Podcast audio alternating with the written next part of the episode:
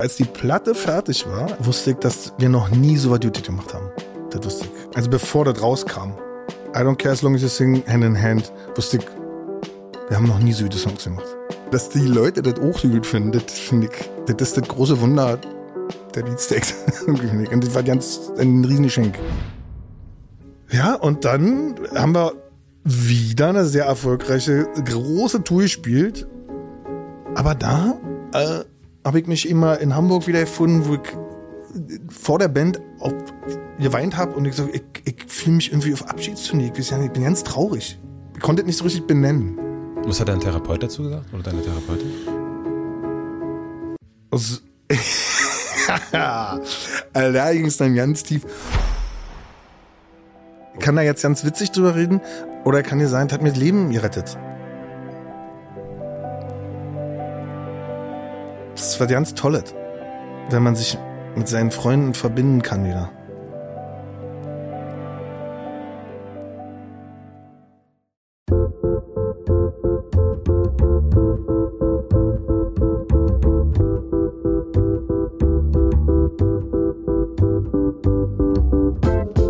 Willkommen im Hotel Matze, dem Interview-Podcast von Mit Vergnügen. Ich bin Matze Hiesch und ich treffe mich hier mit Menschen, die mich interessieren, versuche herauszufinden, wie die so ticken.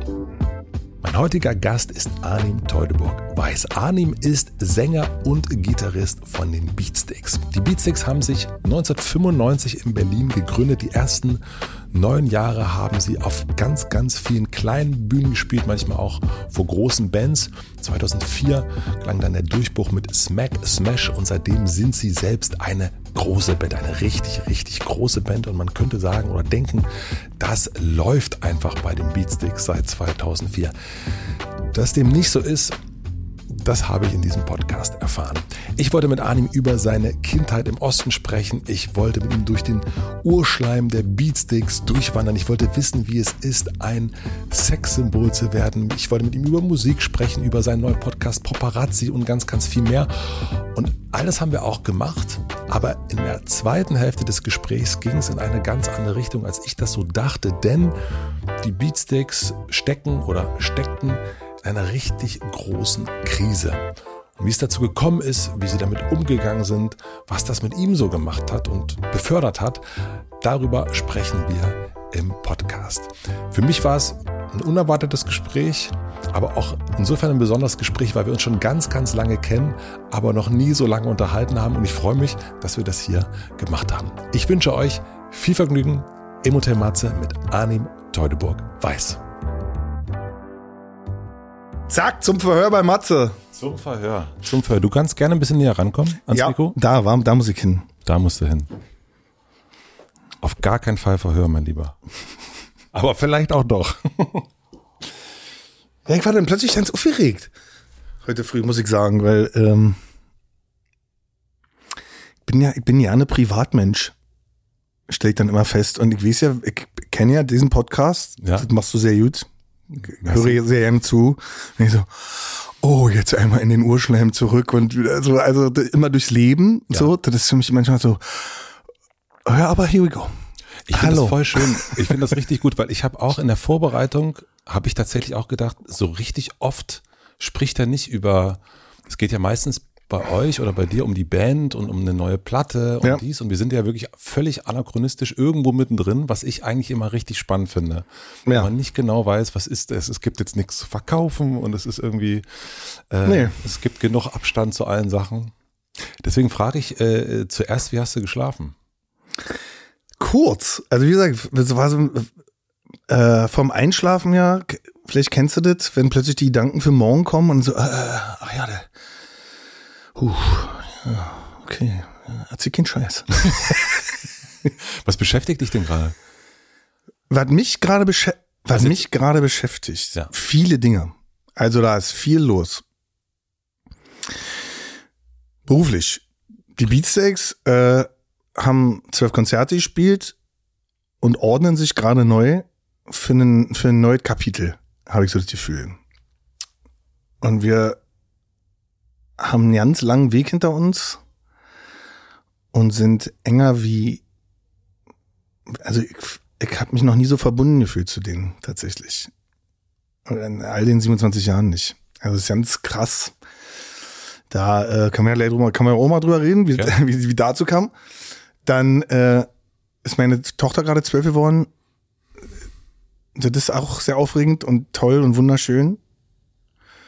Ähm, dann macht mich die politische Lage da draußen unglaublich nervös. So wie dich, dieser BSR-Wagen da gerade. und äh, ja, und letzte Woche Sonntag haben wir auf dem Highfield gespielt. Als Headliner, da vor, weiß ich nicht, wir vielen tausende Menschen. Und am Samstag spielen wir im Schokoladen. Diesen. Samstag jetzt. Als, als letztes Konzert für dieses Jahr. Ach, wie schön. Ja, Geil. ja. Und ich bin ganz glücklich, dass wir das immer noch alles machen.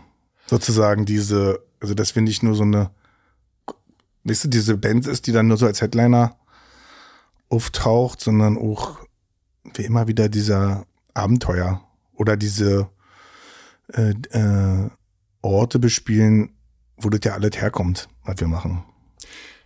Ich finde es ja wirklich krass, dass vor mir jemand sitzt, der das jetzt schon 27 Jahre lang auch macht und ihr 27 Jahre macht. Was Mhm.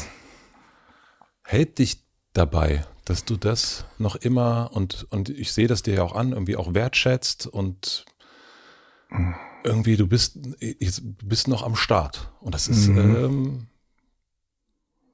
und ich habe nicht das Gefühl, dass es ein Muss ist. Nee, na, ich, was hält mich dabei? Die Liebe zu den anderen Vieren. Die, diese, dieser, dieser ganz enge Kreis, der sehr besonders ist, finde ich. Ähm, den Spaß, den wir miteinander haben.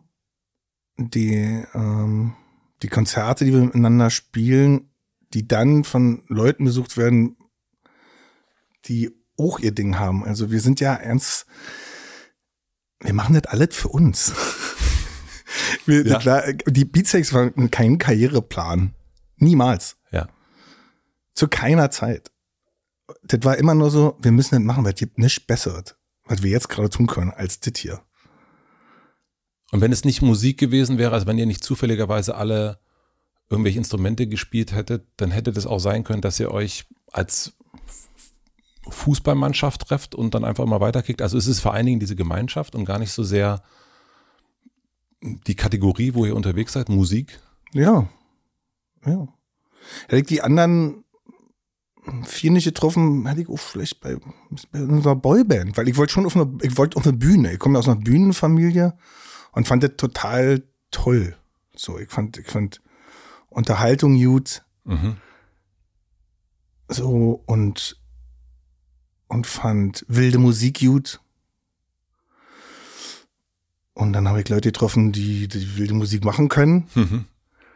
Und dann habe ich mal versucht zu singen, keine Ahnung, wie das geht, aber ich habe mich einfach getraut, weil ich so ein bisschen so die, ich mach das einfach. Und so hatte sich das dann gefunden, aber jetzt habe ich den Faden verloren. Was, war- was, was, was war die Frage? Die Frage, die war eigentlich äh, im Grunde, warum ihr das noch macht oder warum du das vor allen Dingen noch machst. Es ist wirklich sehr vielseitig. Also ich bin natürlich auch äh, äh, an so einem Punkt, kurz. Ich, ich bin auch an so einem Punkt in meinem, ja, ja, das ist besser, da sehen wir es besser. ja, weil ich habe immer, ich sehe, äh, ich habe dein, dein Gesicht gar nicht gesehen. So Ja, ist schön. also. Wo ich manchmal denke, ich kann ja ja nicht, also ich mache nicht anderes mehr. Ich mache ja mein, jetzt mache ich das ja mein ganzes Leben lang schon. Und das ist das, was ich mache. Ja. Und äh, das fällt einem dann manchmal nur so in den ähm, in diesen Interviews auf, weil ich, mein Blick geht immer nach vorne. Das hat sich eigentlich ja nicht geändert. Ich denke über das nächste Jahr nach jetzt so, ich weiß, was unsere Pläne sind bis zum Juni Mhm. und und versuche nicht darüber nachzudenken zu viel, wie alt ich jetzt bin oder wer das noch so sehen will, weil das hat mich ja auch, wie gesagt, nicht interessiert. Mich hat interessiert, was die anderen denken, was die anderen machen wollen. Und ich weiß, dass die anderen machen wollen. Und dann ist Go. Viele ist immer so Es leicht. gab aber auch mal Zeiten, wo ich nicht wusste, ob es die, die anderen machen wollen. Also so, also ich hab in unserer Band-History auch k- krasse Täler. So. Also das ist, äh, wird ja immer so bei uns immer so, die, so ja, die sympathischen fünf. Ja, bodenständig. Oh. bodenständig. Finde ich wirklich den größten Witz. Aber äh, äh, ja, aber also wir sind, uns wurde nichts geschenkt. Wir haben die ganze Zeit geackert. Wir, uns fällt nichts zu. Kein Lied, kein Konzert. Alles erarbeitet. Weil wir nichts anderes mehr gemacht haben, als versuchen, diese, unter diesem komischen Namen da und so krude Rockmusik zu spielen. Ja. Und dann interessiert das Leute. Aber eigentlich geht es die ganze Zeit nur darum, ob das auch Peter gefällt und ob es Thomas gefällt und ob es Torsti gefällt. Und wenn alle sagen so, ne, ist geil, dann ist, wird, dann wird, kommt das raus. Und dann spielen wir Konzerte. Das, das Sehr ist, anstrengend. Es ist unglaublich anstrengend. Frag unsere Frauen. Ja. Die, äh, die kennen die ganzen dunklen Seiten und die schlimmen Geschichten über die anderen Idioten natürlich. Da kommen wir zu.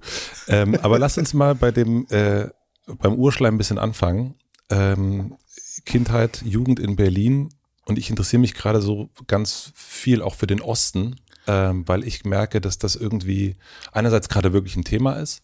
Mhm. Auch wenn wir über politische Situationen reden, wo wir sagen, okay, da ist irgendwas unter Umständen, was vielleicht nicht richtig verarbeitet worden ist und geht vielleicht in eine komische Richtung. Mhm. Ähm, und wenn ich lese oder gesehen habe, dass du in Berlin groß geworden bist, Tiegstraße 37, yes. ja, äh, Berlin Mitte. Erzähl mir mal, was, was dich da so geprägt hat, wenn du so daran zurückdenkst, wenn du hörst Tiegstraße 37, was, was kommt dir da zuerst in den Kopf? Ähm, da denke ich an meine Eltern, an meine Schwester, an diese kleine Wohnung, an meinen reisenden Vater, der sehr viel unterwegs war, an Mama, die den Alltag geschmissen hat, meine Schwester, die sehr früh weg ist, auch Tänzerin wurde, also auch so, so eine künstlerische abbog. Meine Schwester ist zehn Jahre älter als ich. Und haben auch eine sehr tolle und spezielle Verbindung, obwohl sie so viel älter ist. Äh, ich denke an ein ewiges Grau, der Osten war grau, grau, grau, grau, grau. Und diese Platten von meinem Vater, die waren bunt. Ich sehe mich, äh, wenn ich da zurückdenke, jetzt so ähm, vorm Plattenspieler sitzen. Also wir hatten keine Haustiere. Mama hat, wie gesagt, Vater war oft weg. Meine Schwester sehr früh raus. Und ich sehe mich entweder da so auf dem Fußballplatz jeden die Kumpels treffen und Mädchen anhimmeln. Oder vor den Platten äh, von meinem Vater sitzen. Und da stand, da stand mal Ray Charles und die Beatles und ganz tolle Kinderplatten von äh, Lakumi, hier Traumzauberbaum aus dem Osten. Frank Schöbel? Nee, nee, Schlager war nicht, Schlager war nicht zu Hause. Also tatsächlich viel R&B. James Brown und, und, und also so, so richtig, also ganz tolle Platten so. Und meine Lieblingsplatten war da schon immer diese Queen-Platte, die war von meiner Schwester. Welche von Queen? So eine, ich glaube, die war eine, das war eine Live-Platte, die heißt Live Killers oder so. Das war ja. auch noch ein Live, war auch noch ein Live-Album. Ja. Ich hörte also eine arbeitende Band und einen Sänger, den ich total toll fand. Das weiß ich noch, dass ich, ich, ich hab, wusste noch ja nicht, wie der aussieht. Das war irgendwie so ein, da war nur so ein Bild, da, so, okay, das, und der hat mich fasziniert. Der fasziniert mich bis heute. Dieser wunderschöne, schwule Mann, der so bunt angezogen ist und der alle niedergesungen hat. Und der äh, auf der Bühne ganz groß war und im Studio ganz groß war. Da trifft sich's ja. Also wenn, wenn, wenn das matcht, dann wird's ja immer ganz besonders. Du hast gerade gesagt, arbeitende Band. Hast du das damals auch schon wahrgenommen, dass da eine Band ist, die. Na, die haben halt, äh, genau, ich war halt, weil, weil ich wegen diesem Zirkus und dieser Bühnennähe in meiner Kindheit immer, ich hab, also das war sozusagen, ja, ich, ich hab das sofort wahrgenommen als, das ist ja krass, die spielen, ich hab, man hat ja das Publikum gehört immer ja. so und dann, dann haben die mit We Will Rock You und wir sind noch, das ist das, bum, bum, bum, bum, bum, bum, bum, ich so, boah. Ja. Nur schon, also wie die Drums und die Leute so, das ist was, was das, das ist immer noch in mir. Ja. Also wenn, wenn die, wenn das Publikum auf das reagiert, was die Band da tut, bin ich der glücklichste Mensch der Welt. Glück. Also Adam, bin ich ganz hoch. Also aber auch tatsächlich interessant, weil es, äh, also ich habe dich ja auch immer und euch auch immer wirklich als eine Live-Band wahrgenommen. Deswegen mm. finde ich es interessant, dass natürlich deine erste Lieblingsplatte auch einfach eine Live-Platte ist. Ja, es gab dann noch eine und zwar nach uns die Sintflut von den Ärzten. Bei mir genauso, ja. Auch das war unfassbar. Ah, scheiße, jetzt, habe ich gesagt? Ich finde, dieses Wort ist, das sollte man, mit dem sollte man aufpassen, mit diesem unfassbar. Das ist mir irgendwie so, ist mir neulich so aufgefallen. Wir machen ein Trinkspiel draus heute. Ja, das, also, das war, äh, ja, das ist unvergesslich. äh, weil das auch wieder so eine Platte war und die Ärzte kannte man und ich fand, die waren äh, auf Platte ja nicht so gut. Also die Lieder fand ich immer gut, weil die Mädchen die gut fanden. Mhm. Oh, und dann, äh, genau, und dann kommt da diese Nach uns die Sintflut raus, die meine Oma mitbrachte. Das war eigentlich meine erste Platte. Nach uns die Sintflut ist auch eine Live-Platte. Das ist ihr letztes, Ihr letztes- Konzert, bevor sie sich ja, die haben ja so quasi sich einmal aufgelöst. Genau. Auf Sylt war das, ne? Auf Sylt, da haben sie irgendwie so ein Abschiedskonzert gespielt und haben gesagt, das ist jetzt vorbei. Und ich kannte aber die ganze Geschichte ja nicht. Ich Ja. nur, ich, das, das ist ja unglaublich. Und, Fallen Urlaub spielt unglaublich Gitarre da, finde ich, und, und Billa auch. Und, und, und man hört das Band, Band und Publikum komplett der Wahnsinn ausbricht da. Finde ich wirklich ein sehr, sehr beeindruckendes Live-Album. Und hast du dann, als du diese Platten gehört hast, dich schon dahin imaginiert, auf die Bühne auch? Hast du dich da gesehen? Nee. Nein. Nee, ich war nur fasziniert davon. Ja. Und du hast schon zweimal gesagt, Mädchen. Ähm, Chris Martin sagt ja, dass hinter jedem Sänger ein mindestens eine unerfüllte Liebe steht. Ah, hinter vielen Songs auf jeden Fall, glaube ich. Jetzt, aber hm, weiß ich nicht. Ja. Weiß ich nicht, hab ich nicht. Ich finde den Spruch von John Lennon wenn die Mädchen tanzen, dann, dann passiert's.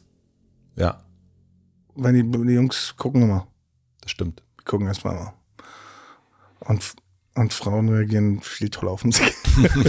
das habe ich also auf dem Bolzplatz schon gesehen. Das ist also so, ich habe hab da mal Fußball gespielt und, die, und an der Tischtennisplatte Marie und Margret und, und, und Rebecca, lieben Gruß, die haben die Beastie Boys gehört und ich dachte so, eigentlich, warum ich denn? Ich will da sein, weil die haben, da war schon sowas da. Das schon im Osten? Mhm. Es gab so einen kleinen, so diese kleinen viereckigen Tape, äh, roten Tape-Dinger. Ja. Und damit wurde immer Musik gehört. Und äh, waren ja nur noch Kassetten. Und nur so Ja. Kassettenbetrieb. Und da wüsste ich so, dass da so, man hat sich viel so auf Spielplätzen und oder Ecken von Gärten getroffen und so, und dann hat man da so rumgehangen. Und da habe ich das schon sehr früh beobachtet. Und das hat mich fasziniert. Dein Vater war ja viel weg, auch in Hamburg, ne, das habe ich irgendwo gelesen. Ja, aber Und viel auf Tour einfach. als was? Artist. Artist. Artist. Von der war arbeitender Varieté-Artist. Ja. Ist er heute immer noch, ne? Mein Vater wird 80 und hat an letzten Weihnachten verkündet, dass es sein letztes Bühnenjahr ist. Also meine, meine Eltern stehen immer noch auf der Bühne. Ja, ich habe mir das angeguckt. Ja, Angelique und, Kavalier. und Cavalier, genau. Yes. Da habe ich mir gedacht, wie ist das bei euch zu Weihnachten zu Hause? Was geht da eigentlich ab? Ja, es wird, es wurde immer einfach nur fast darüber gesprochen, was wer wie gut auf der Bühne macht, was langweilig ist und was neu ist und was, äh, also ich kann mich mit meinem Vater noch nie über die Zie- Erziehung meiner Tochter unterhalten oder so. Sondern immer über Bühne. Bühne. Ja. Und das, äh, das, das ist okay. es ist okay. Aber ich hab mich am Anfang so wissig, dass es mich noch ein bisschen verwirrt hat. So jetzt, so, also, ich gibt's doch, denke immer, dann bin ich denn nur der Typ da, der da jetzt, er ist natürlich der größte Fan. Ja. Also, musst dir vorstellen, andere Musiker haben wahrscheinlich so, wenn die sagen so, also ich spiele jetzt in der Band und mach das jetzt erstmal nicht mit der Ausbildung, dann sagen die Eltern, also bist du denn wahnsinnig, Musik? Und, und mein Vater hat mir die erste Gitarre gekauft. Also der hat das erste Konzert gesehen, diese Filmaufnahmen, die gibt von diesem Sex Pistols Auftritt da in den 90ern, das hat mein Vater gefilmt. Mhm. Und dann hat er gesagt so, ich weiß noch, dass er mir diese, diese Dinge in die Hand gegeben hat so, jetzt zieh durch. Da ist was. Zieh durch. Er hat es in dir gesehen. Er hatte in mir gesehen, dass ich, das, dass, dass ich das ganz toll finde. Und ich glaube, er hat bis dahin gesehen, dass ich nicht toll finde. Weder äh, Sportschuhe verkaufen, noch, äh, naja, also, also ich glaube, der normal, die normale Jobwelt, das, ja, das ist, glaube ich, nicht für mich. Wie ist denn, also wenn der Vater. Aber wie gesagt, das war auch, äh, es war, glaube ich, einfach, der hat nur so ein Feuer gesehen. Ich habe auch nicht, ich war nicht wie, ey, daraus mache ich jetzt was und das ist und ey, pass mal auf und wir bauen Platten. Also das war einfach nur, er hat nur gesehen so, der Junge will, das will er machen. Der hört Musik zu Hause. Das will er machen. Und das hat er unterstützt. Das war ja ganz, ganz toll und wichtig. Also als Künstler in der DDR, Künstlerin natürlich auch, war das jetzt ja auch nicht immer alles einfach, dann immer ab, weg, verreisen in den Westen. Deine Schwester ist dann abgehauen, auch 88, ne? Ja. Ähm, also stelle ich mir auch sehr konflikthaft mit dem eigenen Staat vor. Ich glaube, euer Nachbar war bei der Stasi, das habe ich irgendwie. Ja, wir waren, wir waren aus, also die, ja, also es waren natürlich so Aushängeschilder des Landes, deswegen wurden die immer so ein bisschen hofiert, ne? Also, ja. also, wenn, also die Sportler, die dann gezeigt haben, was in der DDR so möglich ist, oder die Künstler, oder auch die Musiker, also Karat, Siebenbrücken, Peter Maffei, äh, also es war ja tierisch in Bewegung und es war immer so eine Gratwanderung, glaube ich, als Künstler oder als Musikschaffender oder als Kulturschaffender nicht anzuecken, aber auch Kunst zu machen. Ja. So und und äh, davon erzählen ja ganz viele, also diese Generation vor uns, hier Flake und und wisse Feeling B und so, die erzählen ja die ganze Zeit, dass das so, das war die ganze Zeit Grad, waren Aussätzige, das waren immer so Gratwanderungen und das, ja Sando, Herbst in Peking, sowas ja. Sando, unglaublich, Born in GDR, also so krass, also ähm, und ich hab das auch so weinen. Also ich weiß auch noch, dass meine Schwester zu einem Panko-Konzert wollte und mein Vater, da gab's eine abendliche Diskussion, wirklich, willst du da hin? Das ist wirklich, da ist Hottentotten. Ja. Und, äh, hm. und, ähm, ja, also ich glaube, dass das, äh, das, was dann ganz berühmt wurde und was anerkannt war, war natürlich komplett glatt gebügelt und so systemkonform. Ja. Ne? Aber äh, es gab eine sehr brodelnde, die Braschleute da und so, das war total krass. Also, also ja, es gab auch was Brodelndes. Hast du das mitbekommen? Nur jetzt im Nachhinein. Also, ja. was ich mitbekommen habe, war für mich eher so diese, dass, dass ich hab in den Westen geguckt, Formel 1 geguckt, Westplatten in der Hand gehabt und dachte so, boah, ja. deshalb, hier ist bunt. Und das klingt so gut. Und warum klingt denn Stern Meißen so langweilig und Queen so toll? Ja. so, das war so ein bisschen, also, aber ohne, also das ist einfach so, also so, ja. Und dann, ähm, das ist eine Band, Stern Meißen. Aber ja, ich weiß auch nicht, also und also ich hab, war eher die Generation meiner Schwester. Mhm. Die ist auch hier, meine Schwester ist ja aus dem Land geflüchtet. Ach, ich war, ich war ja sehr, ich war, ich war ja noch 14 die war 24 und die wollte ins Leben. Und diese ganzen, Le diese ganzen Leute, da wo es brodelte und so, die wollten, die wollten, dass das aufhört. Die wollten in die Welt. Und die haben auch gemerkt, dass das mit dem Staat nicht mehr funktioniert. Und deswegen sind sie abgehauen. Aber ich meine, das muss ja zu unglaublichen Konflikten geführt haben, wenn der Vater also immer darf. Ja, mein Vater durfte. Da, da, dann also, haut die Schwester aber ab. Ja.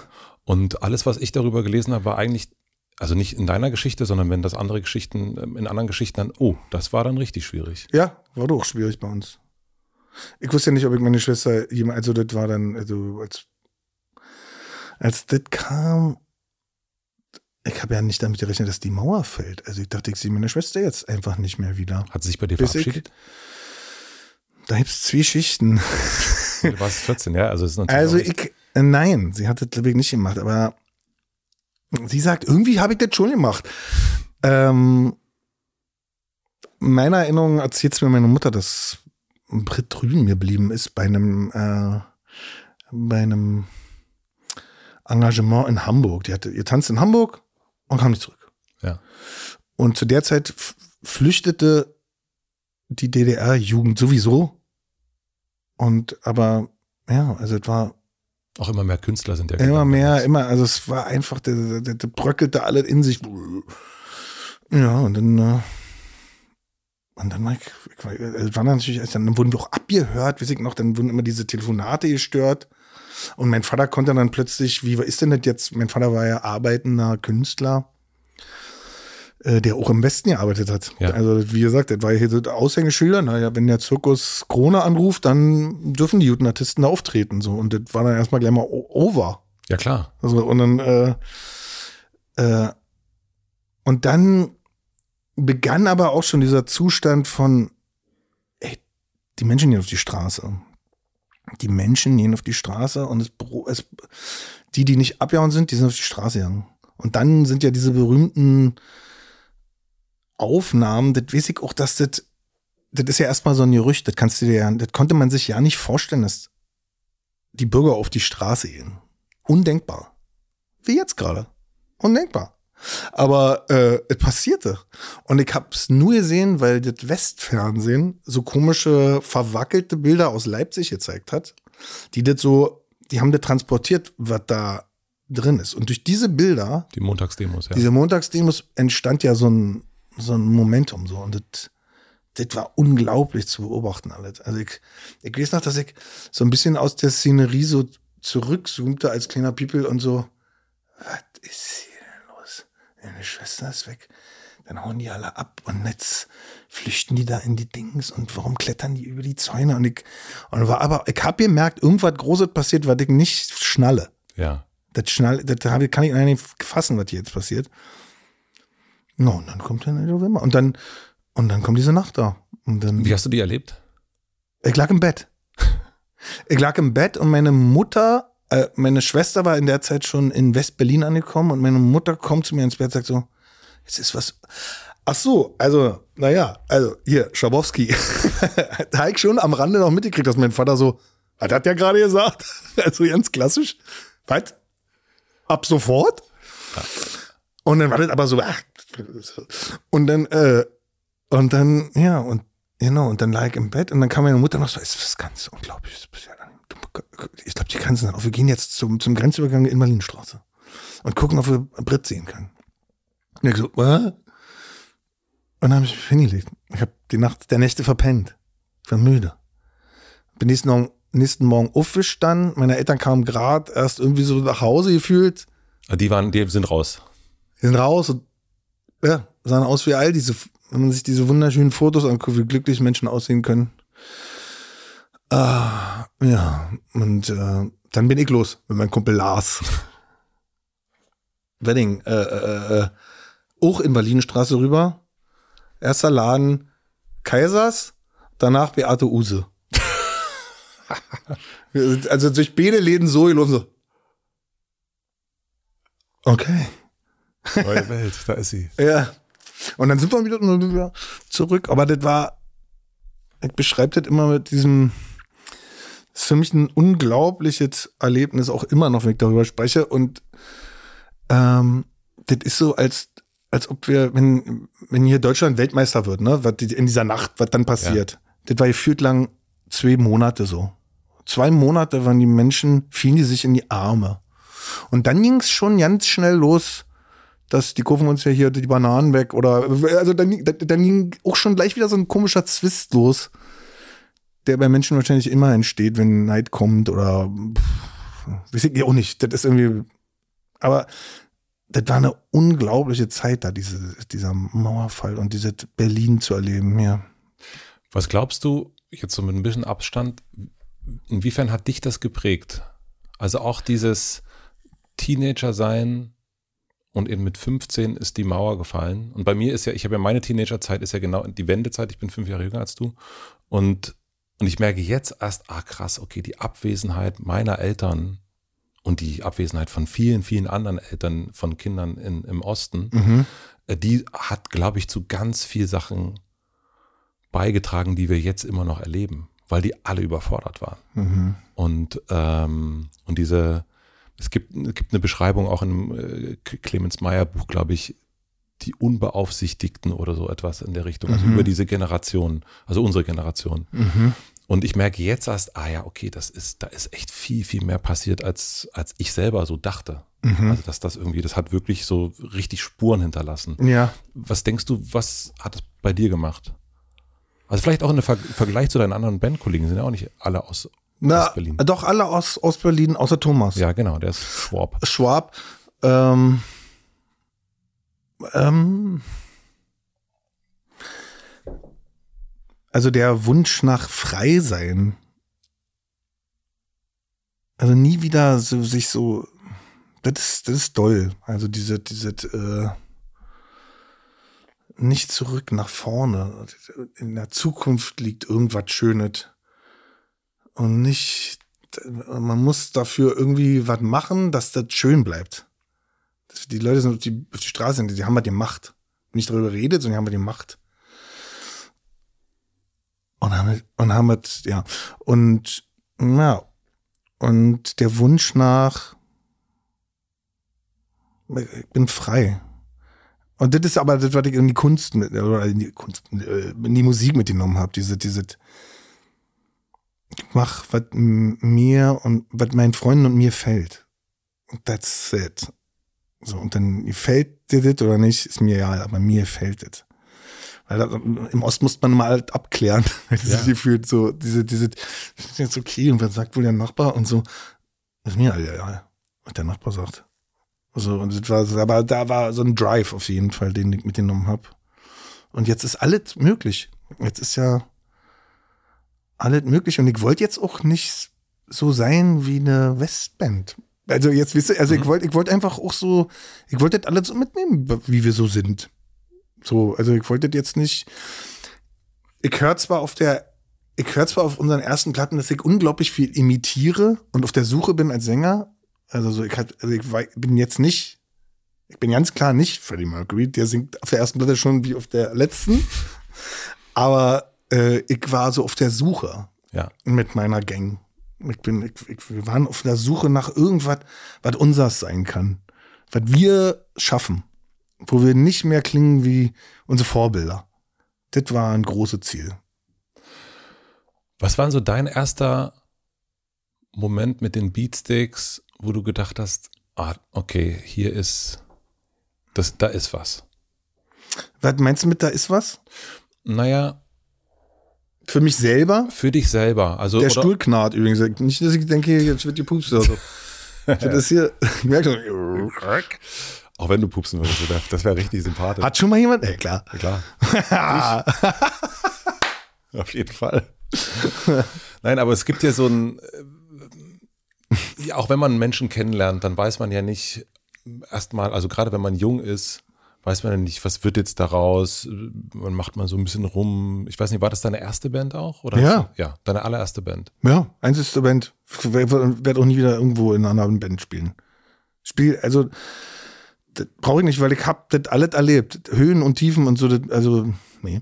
Aber erste Band, ah ja, du wolltest, wolltest was, was war die Frage jetzt? Ich wollte wissen, was, wo, wo, an welchem Moment du gemerkt hast, okay, das ist. Erste Konzert das erste Konzert, also die habt den Moment, da bin ich in den Proberaum runter und dachte so, die sind ja süß. Die spielen jetzt nicht den Sound, den ich gerade so abfeier, aber ich habe mich sofort in, in diese zwei Gitarristen verliebt, muss ich stehen, in die Uhr, an, an den Urschleim, Peter Baumer und Bernd Kurzke. Ich fand das, äh, ich saß so auf einer Couch zwischen denen und dachte so, die spielen irgendwie beide was komplett anderes, aber klingt total gut zusammen. Mhm. Das ist ja Beatles-mäßig eigentlich, ne? Ja. ja.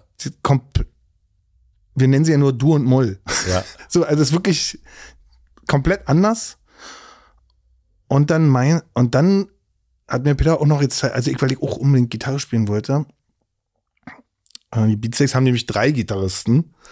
Äh, Ach, das stimmt, hier vor mir sitzt der Gitarrist der Beatsteaks. Ja, Dafür kämpfe ich ab jetzt auch mal wieder, muss mal wieder hier richtig mal.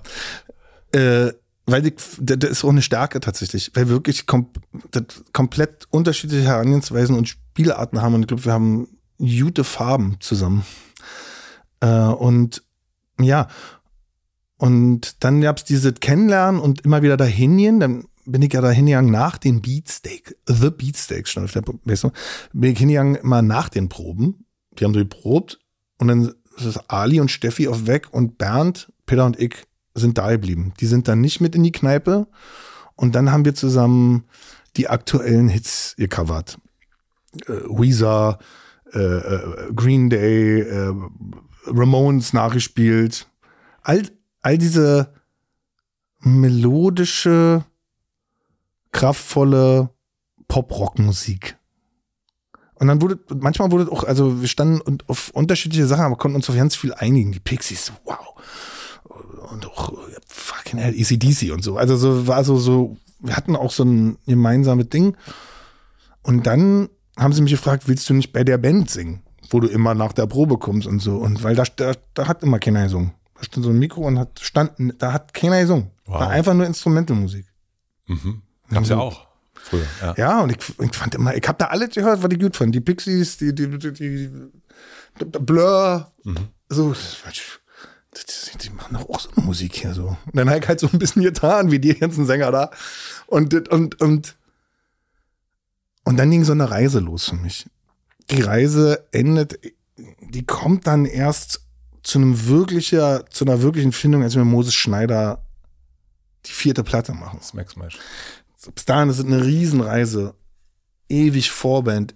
Kein Job mehr. Einfach nur jede Toilette in diesem Land spielen. Mal ganz kurz, ich würde Ja, mal ganz kurz also ich bin da jetzt dann, da, da beginnt wirklich so ein D-Zug auch so. Deswegen, Wir machen mal, bevor, wir, bevor dieser D-Zug losgeht, du hast mal gesagt, ähm, bevor dich Peter in die Band holte, war ich auf dem besten Weg, in eine ganz komische Richtung abzudriften. Und ich habe äh, ich hab aber, das war das Einzige, was ich dazu gelesen habe, aber nicht mehr. Also es hat mich natürlich sofort neugierig gemacht. Was ist eine ganz komische Richtung? ja, d- ähm,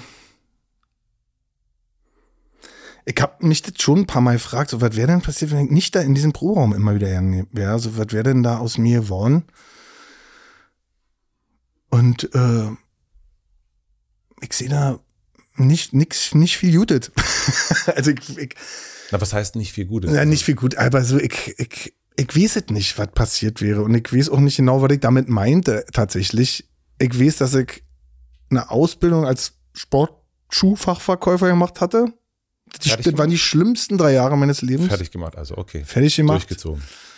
Durchgezogen. Ich weiß ja nicht, wie, ich bin zum Schluss ja nicht mehr zu irgendwelchen, ich, ich, also, das war das Grauen. Und ich weiß, dass ich, ich hätte wahrscheinlich auf Konzerten gearbeitet, an einer Bar oder so. Also ich habe ja ewig lang an der, in der Ankerklause gearbeitet mit meinem Freund Winson und ganz vielen tollen Leuten. Schalli von der Ankerklause, lieben Gruß. Der hat das alles Mögliche gemacht, dass ich sozusagen immer so einen Tre Tresenjob hatte. Ja, man konnte dich, das war ganz witzig, man konnte dich am Wochenende auf dem Immergut-Festival sehen und in der Woche in der Ankerklause und ich weiß noch, da gab es Ja. eine, eine Jukebox Ja. und du hattest aber die Möglichkeit, einen Song weiterzudrücken. Yes. Na, Und das war wirklich fies. Ja, den hatten wir. Aber man muss sich vorstellen, manche Leute haben einfach diese eh und noch schon wieder dieses Lied und wir konnten so so einen Plattenspringer simulieren. Aber äh, das haben wir auch nicht oft gemacht. Ich weiß aber, ich war, ich war einmal sozusagen Opfer. Ich weiß aber nicht mehr welcher Song, aber äh, ein Zwinkern. Die wurde uns, die wurde uns auch ähm, von dem Hersteller geben, weil es gibt ja dann auch so Witzbolde, die zwölfmal das gleiche Lied anmachen. Ja. Und du kannst ja in der Kneipe nicht laufen lassen. Da sagen ja alle so, geh jetzt nach Hause. Deswegen gab's diesen Ja. Okay, also du weißt nicht, was aus dir schlimmstenfalls geworden wäre. Schlimmstenfalls würdest du jetzt einfach in einem Sportartikelladen arbeiten. Ja, oder mein Drang auf die Bühne wäre dann bei irgendeiner komischen Boyband gelandet oder, oder weiß ich was. So, hey, Also see ganz- me. Ganz komische Richtung abdriften. Es hätte auch eine Boyband sein können. Finde ich auch gut. Ich bin in einer coolen Boyband Ja, gelandet. auf jeden Fall. Aber ähm, okay, dann lass uns doch. Aber auf jeden Fall, ich meine auch Boyband, weil ich, ich, ich das nehme ich auch aus dem Osten mit. Für mich gibt's keine Guilty Pleasures oder so. Das Ja. habe ich nie gehabt. Ich fand, ich finde Musik gut, die mich bewegt, Ende. Also für mich ist das nicht, ich, ich, ich hab das nicht. Deswegen, ich, ähm, ja. Das woll- das wollte ich nur sagen, so deswegen, das, das, deswegen hätte ich mir vorstellen können, wer weiß, hätte mich da irgendeiner gecastet und komm mal hier mit, hier As 5 oder wie die hießen. Das hätte sein können. Und dann hätte ich mitgetanzt. Wahrscheinlich hätte ich gesagt, das ist Quatsch hier, weil ich finde ja die Beastie Boys gut, aber I don't know. Ja. Weiß es nicht. Endstation Rockmusik. ähm, okay, dann lass uns mal über den D-Zug sprechen. Also die ersten Mhm. drei Platten, S- Selbstfindung, ähm, da war, ja stimmt, also die Stimme war auf jeden Fall noch nicht die Stimme, die man dann auf Smack Smash gehört hat. So ein Mhm. bisschen bei Summer hörte man schon so den, den Sänger mal. Let me in. Let Me In auch, genau. Und dann, ihr wart die ganze Zeit, na, lass uns mal da bleiben, ihr wart die ganze Zeit auf der Suche nach etwas? Hattet ihr eine Idee davon? Was Ach nee, nee, wir haben einfach gemacht, also äh, dass, wir, dass ich auf der Suche war, ist mir erst mit der Arbeit mit Moses aufgefallen, dass der sozusagen, der hat, der hat mich als Sänger unglaublich rangenommen. Ja, So, so. Aber man muss dazu sagen, dass sozusagen diese, also wir haben da immer unsere Platten gemacht und das war für mich war das immer einfacher, Konzerte zu spielen. Wenn wir, wir haben so zehn Songs, ich wusste, in welcher Reihenfolge wir die spielen sollten oder wie wir versuchen sollten. Die anderen fanden das gut, dass ich da so einen Plan hatte. Und dann haben wir die gemacht. Und äh, dann manchmal saßen wir in den Studios und das war schon immer so, dass Studio also schwerer fällt als Konzerte. Weil im Studio sind ja nur noch wir fünf und wir fünf sind sehr unterschiedliche, haben alle einen ganz unterschiedlichen Geschmack. Und es ist ja nicht so einfach, da diesen gemeinsamen Nenner zu finden. Und wir taten uns mit unseren Alben dann immer so, haben wir dann immer gemacht, so jetzt da, nehmen wir eine Platte auf, drei Wochen lang und dann kommt die raus und dann können wir wieder spielen. Also war nur so eine, für mich war das immer wie so ein, naja, jetzt muss man so eine Platte, wir sind ja hier so, jetzt ist ja so Musikgeschäft oder so, nennt man das. Äh, da muss man immer so eine Planung machen und dann kann man wieder auf Tour gehen. So, ich hätte aber eigentlich ich hätte fünf Coversongs und die, die fünf eigenen, da hätte gereicht. Mhm. Und dann immer mehr spielen, immer mehr spielen, dann plötzlich auch Vorband vor riesigen Bands, so, also das haben immer mehr, haben so, wir sind ein Dealer. Riesige Bands heißen Toten Hosen. Die, die Toten. Hosen, die Ärzte, die, die haben uns da in Hallen gestellt. so, und dann, ähm, dann kommt das Interesse von Epitaph, sondern von, von einem, von einem äh, amerikanischen Punkrock-Label.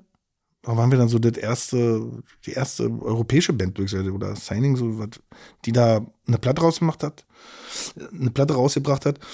Und das fuhr und fuhr und fuhr. Ich sehe mich immer nur in der Ankerklause oder im Proberaum oder im, Stu also im Studio, äh, Bus, Proberaum, du, ja. ja, Ankerklause. So, und so ging das, so, so ging das. Und dann und dann trafen wir auf Moses Schneider, der sozusagen, der hatte dann, dann haben wir sozusagen mit der dritten Platte, haben wir schon die Columbia-Halle in Berlin bespielt. Das sind Dieses, so dreieinhalbtausend ja, Menschen passen da So, rein. also bis dahin hatten wir uns irgendwie durchgewurstelt. Und der kam, hat sich das angeguckt. Ah nee, der kam, Entschuldigung, mhm. der ins Columbia Fritz kam. Äh, und der sagte zu mir, ja, lass mal probieren, ob wir Musik machen können zusammen. Aber ihn zeigt gleich, das, das, das, was ich bei euer, euren Konzerten höre, das höre ich nicht auf den Platten. Singst besser auf, auf, den, auf den Konzerten. Die Energie ist anders und die Band klingt auch anders. Und ich so, ja, okay, so. Und dann haben wir ein Jahr lang an diesem Smack Smash Album geschrieben. Ernst, ernst magische Zeit. Weil da hatten wir das erste Mal so Pause, also wir hatten wie so Pause genommen äh, vom Live-Spielen waren nur da in diesem Raum und Moses hat uns immer besucht. Habt ihr denn eine Vision gehabt? Also gab es Er etwas, hatte eine Vision. Aber ihr auch, ich meine, ihr habt euch, wie du sagst, irgendwie eigentlich gelebt habt ihr von Ankerklausen-Jobs. Ja.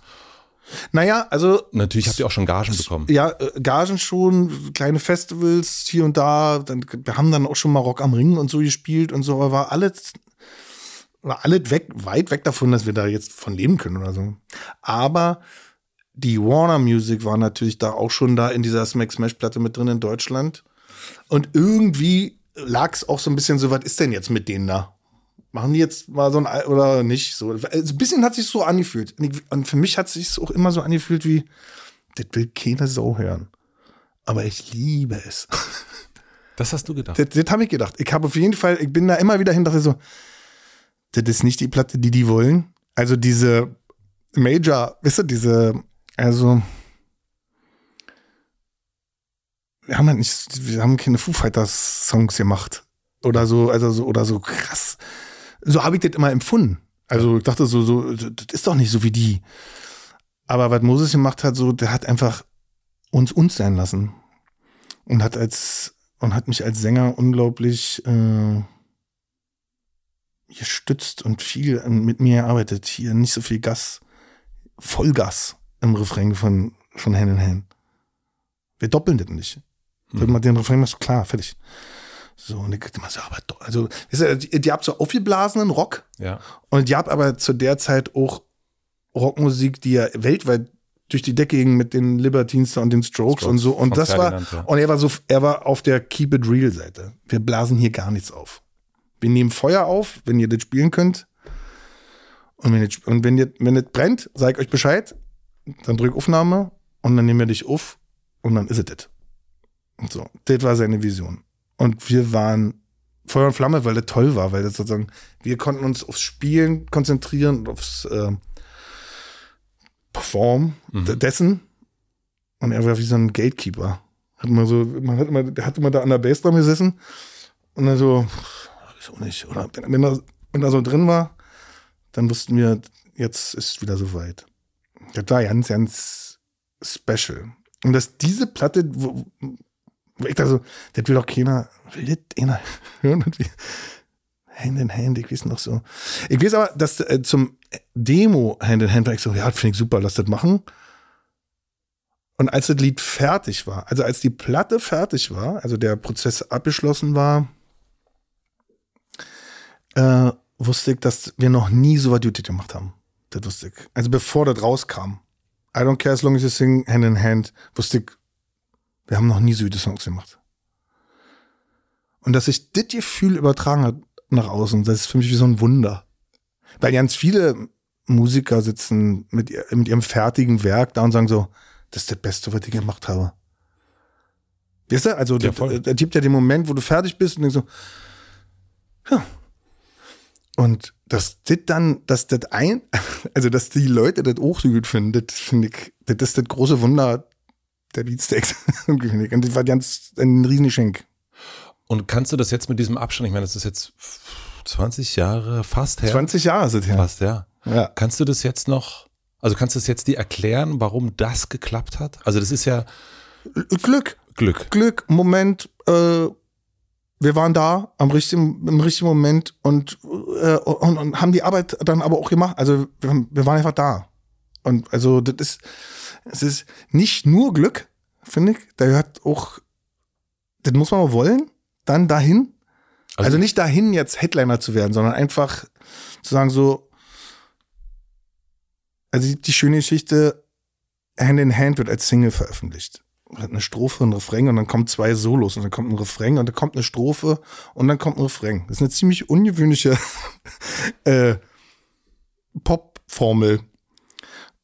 Und dann sagt jemand von der Plattenfirma damals so, ja, also vielleicht können wir für die Radioversion dieses Solo da in der Mitte, das können wir kürzen. Dann ist das besser für Radio. Und wir so, nee. Ja, aber dann läuft das nicht im Radio. Und wir so, naja, läuft das nicht im Radio. Und was lief im Radio? Ja.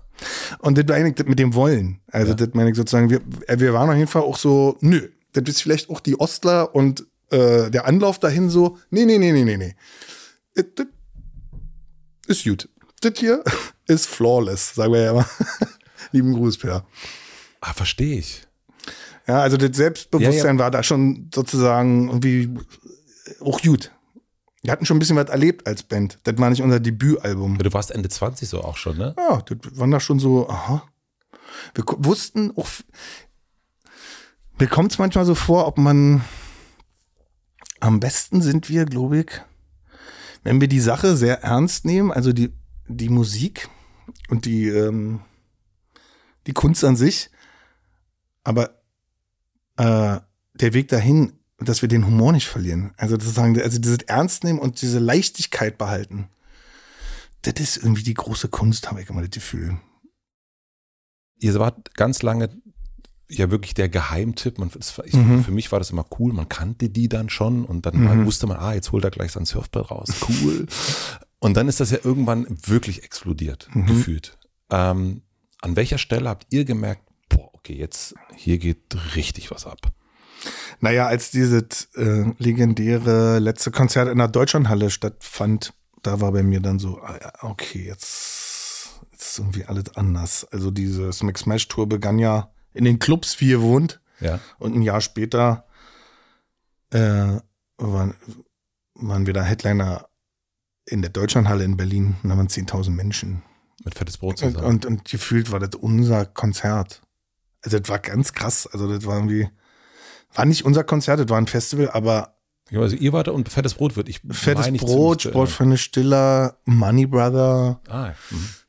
Daran kann ich mich nicht mehr Das erinnern. war äh, Anke Salis, diese, äh, die, diese Zeitung damals von unserem ehemaligen Manager, Erik, der, der auch der Unglaubliche geleistet, war auch so ein Riesenfan von Stunde eins. Ja, und äh, die haben auch ganz viel möglich gemacht für uns. Und äh, das war, da, da hatten wir unseren Berg bestiegen in dem Moment. Da, da, da, da änderte sich dann erstmal alles. Weil die, jetzt auch klar war, ui, dann gucken ja jetzt alle hin bei der nächsten Platte. Ja. So, also da war jetzt dann, das war, das war Zeitenwende. Für mich auf jeden Fall. Ich habe äh, Anfang dieses Jahres mit äh, Nina Chuba gesprochen. Ja. Und die hat ja letztes Jahr ihren Durchbruch gehabt und erzählte hm. mir dann im Januar, dass sie sich eigentlich kaum noch erinnert, weil alles irgendwie so D-Zugmäßig durchgerauscht ist und sie eigentlich gar nichts mehr gefühlt hat irgendwann. Hm. Also nicht mehr so wusste, äh, wo unten und oben ist. Wie hast du dieses Jahr, 2004 war das ja, wie hast du das? Vier und fünf. Ähm, ich war froh, dass ich nicht alleine war. Das ist der Unterschied, dass ich hoffe, Nina hat Freunde um sie rum, die nicht nur Geld mit ihr verdienen. Äh, und ich saß in einem, in einem sicheren Boot. Also wir konnten uns gegenseitig, wir haben uns, ich kann mich an mehrere Szenen erinnern, wo wir uns gegenseitig so, ey, nimm das mal nicht so wichtig und ey, das sollten wir wichtig nehmen. Es war immer so eine Gemeinschaft. Wisst ihr, wenn, also, und war kein Solo-Artist sozusagen. Aber das Album fiel schwer danach. Also, das ist wirklich, also Limbo Messiah hieß die Platte, die fiel schwer. Da haben wir richtig lange mit uns gekämpft und die habe ich auch richtig, die, hab ich, die kam raus, die habe ich richtig gehasst, die Platte. weil man sagt mal, man hat man sich irgendwie so dran abgearbeitet, weil man auch immer so gemerkt hat, ich, also ich fand sofort den Gedanken langweilig, jetzt wieder so ein Album zu machen, was genauso klingt und genauso Songs hat. Also ich, ich bin großer Fan von Künstlern, die, die überraschen. Ja. Ich mag die Überraschung. Ich mag nicht, die Welt wartet nicht auf noch mal Let Me In. Weißt du, ich meine? Also ja. das ist so, also ich war, bin immer, also war, und, und wir waren eigentlich auch alle einer Meinung so, aber da gab es dann verschiedene Strömungen und wir, da gab es so die ersten Spannungen auch so, boah, wie gehen wir jetzt damit um und auch keine, manchmal keine gute Zeit im Studio und so. Und trotzdem sind da ganz, ganz tolle Lieder entstanden in diesem Pressure Box, weil aber auch wir fertig werden mussten mit der Platte und weil eine unglaubliche Tour auf uns wartete. Also diese das eigentliche Riesending kam erst dann. Also als der Kiki, unser Booker, da uns damals die hm. Tour, während wir Limo Messiah gemacht haben, hinlegte, wir alle so, wo, wo spielen wir? Ja, wir können hier spielen, das machen wir voll. Und da spielen wir übrigens zweimal. was? Und am Ende spielen wir in der Wuhlheide? Like Radiohead gesehen. Wie ich meine, also das das, unreal. Und das wussten wir ja ein Jahr vorher. Also, also so große Konzerte plant man dann sehr lange im Vorfeld. So deswegen war das so. Und ich glaube, okay, los, komm, fertig jetzt. Hate Freaks ist fertig. Wir hätten ewig noch an diesem Song arbeiten können. Aber wir mussten es einfach abgeben. Und tatsächlich ist das ein, das ist für mich faszinierend. Mir wird oft gesagt, dass das Album das, das ist so das zweitgeliebteste wichtige Album, wo Leute sagen so, ey, da, da das war, das war explosiv da, was ihr da gemacht habt. Und ich kann ja, Cut of the Top war auch ein Song. Cut of the Top, Jamie Became Insane, ja, ja. Ja. Ich habe so damals was erlebt, was ich so, was ich jetzt häufiger erlebe, aber ähm, eher andersrum, äh, komische Vorrede. Ich habe gemerkt, dass jemand den ich irgendwie so kannte, wir kannten uns ja so durch Festivals so ein bisschen, mhm. so zu so einem, also verstehe mich nicht falsch, aber zu so einem Sexsymbol wurde. Und also wirklich ganz viele Freundinnen von mir einfach so, okay, mit dem Arnim, der würde ich gern mal. Und, okay. und sogar, ich will dich nicht in Verlegenheit bringen, aber sogar auch, ich weiß auch um Männer, die sagten, ja gut, also wenn der, dann würde ich sogar verstehen, dass du mich betrügen würdest. Also so, es ist so völlig okay. unabhängig von, da ist eine geile Band, ein cooler Sänger und coole Typen, sondern wirklich so eine Art, ja, Sexsymbol plötzlich. Okay. Äh, Und das kannte ich so aus dieser ganzen Indie, Punk äh, überhaupt nicht. Also mir war das so, ähm, ich habe mich jetzt so dran erinnert und mit meiner Redakteurin Lena drüber gesprochen und die sagte das, also sagte sie, ja, bei ihr auch. Also es war nicht nur so ein Matze in Berlin, sondern auch in Köln und so weiter war das genauso. Und ich habe mich gefragt, oder wir haben uns gefragt, ob du das so auch erlebt hast, ob du gemerkt hast, ich bin hier irgendwie plötzlich nicht mehr der Sänger, ich bin irgendwie was anderes. Nee. Nee, habe ich nicht erlebt. Also ich weiß, dass das Publikum jünger wurde. Das weiß ich, das, habe ich Ja. festgestellt, dass das sozusagen, wir waren ja irgendwie auch gefühlt so die letzte Rockband da auf MTV, die Mhm. da so lief noch. Und kam, aber zu unseren Konzerten kamen immer schon viele Frauen oder Mädchen und so. Und das fand ich auch immer ganz, ganz toll. Aber ich hatte nicht, ich habe mich überhaupt nicht so gefühlt oder das gesehen. Ich war, ich wollte tanzen, Mhm. ich wollte so sein, wie ich bin.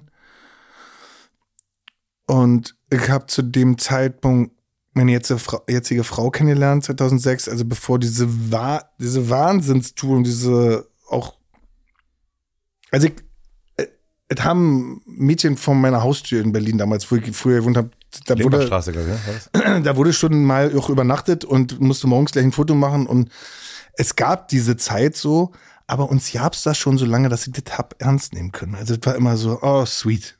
Aber das, ich hab das nicht, ich hab das so, aber, also wir sind zu Autogrammstunden gegangen und haben uns kaputt gelacht darüber, dass wir jetzt Autogrammstunden machen. Und äh, haben uns überlegt, in welcher Form wir uns aufstellen, weil bei mir dauert es immer ein bisschen länger und ich musste immer nach hinten. Und so, also ich hab das als tolle Gemeinschaftserlebnis ge- gefühlt. Und ich weiß, dass es zwei, dreimal so von Peter oder Thomas oder auch Torst, die so, meistens war es Peter, der so, ey, pass auf, pass auf, pass auf. So, also, Also, es gab so, ja, als, als Sänger, du stehst da in der Mitte, du bist dieser Mittelpunkt dieses Dings da, Sängerinnen, Sänger, wir kennen es alle, diese, okay, Ja. so, und, und das war ja für mich völlig, aber es war natürlich eine andere Aufmerksamkeit. Das, das habe ich schon wahrgenommen, auf jeden Fall.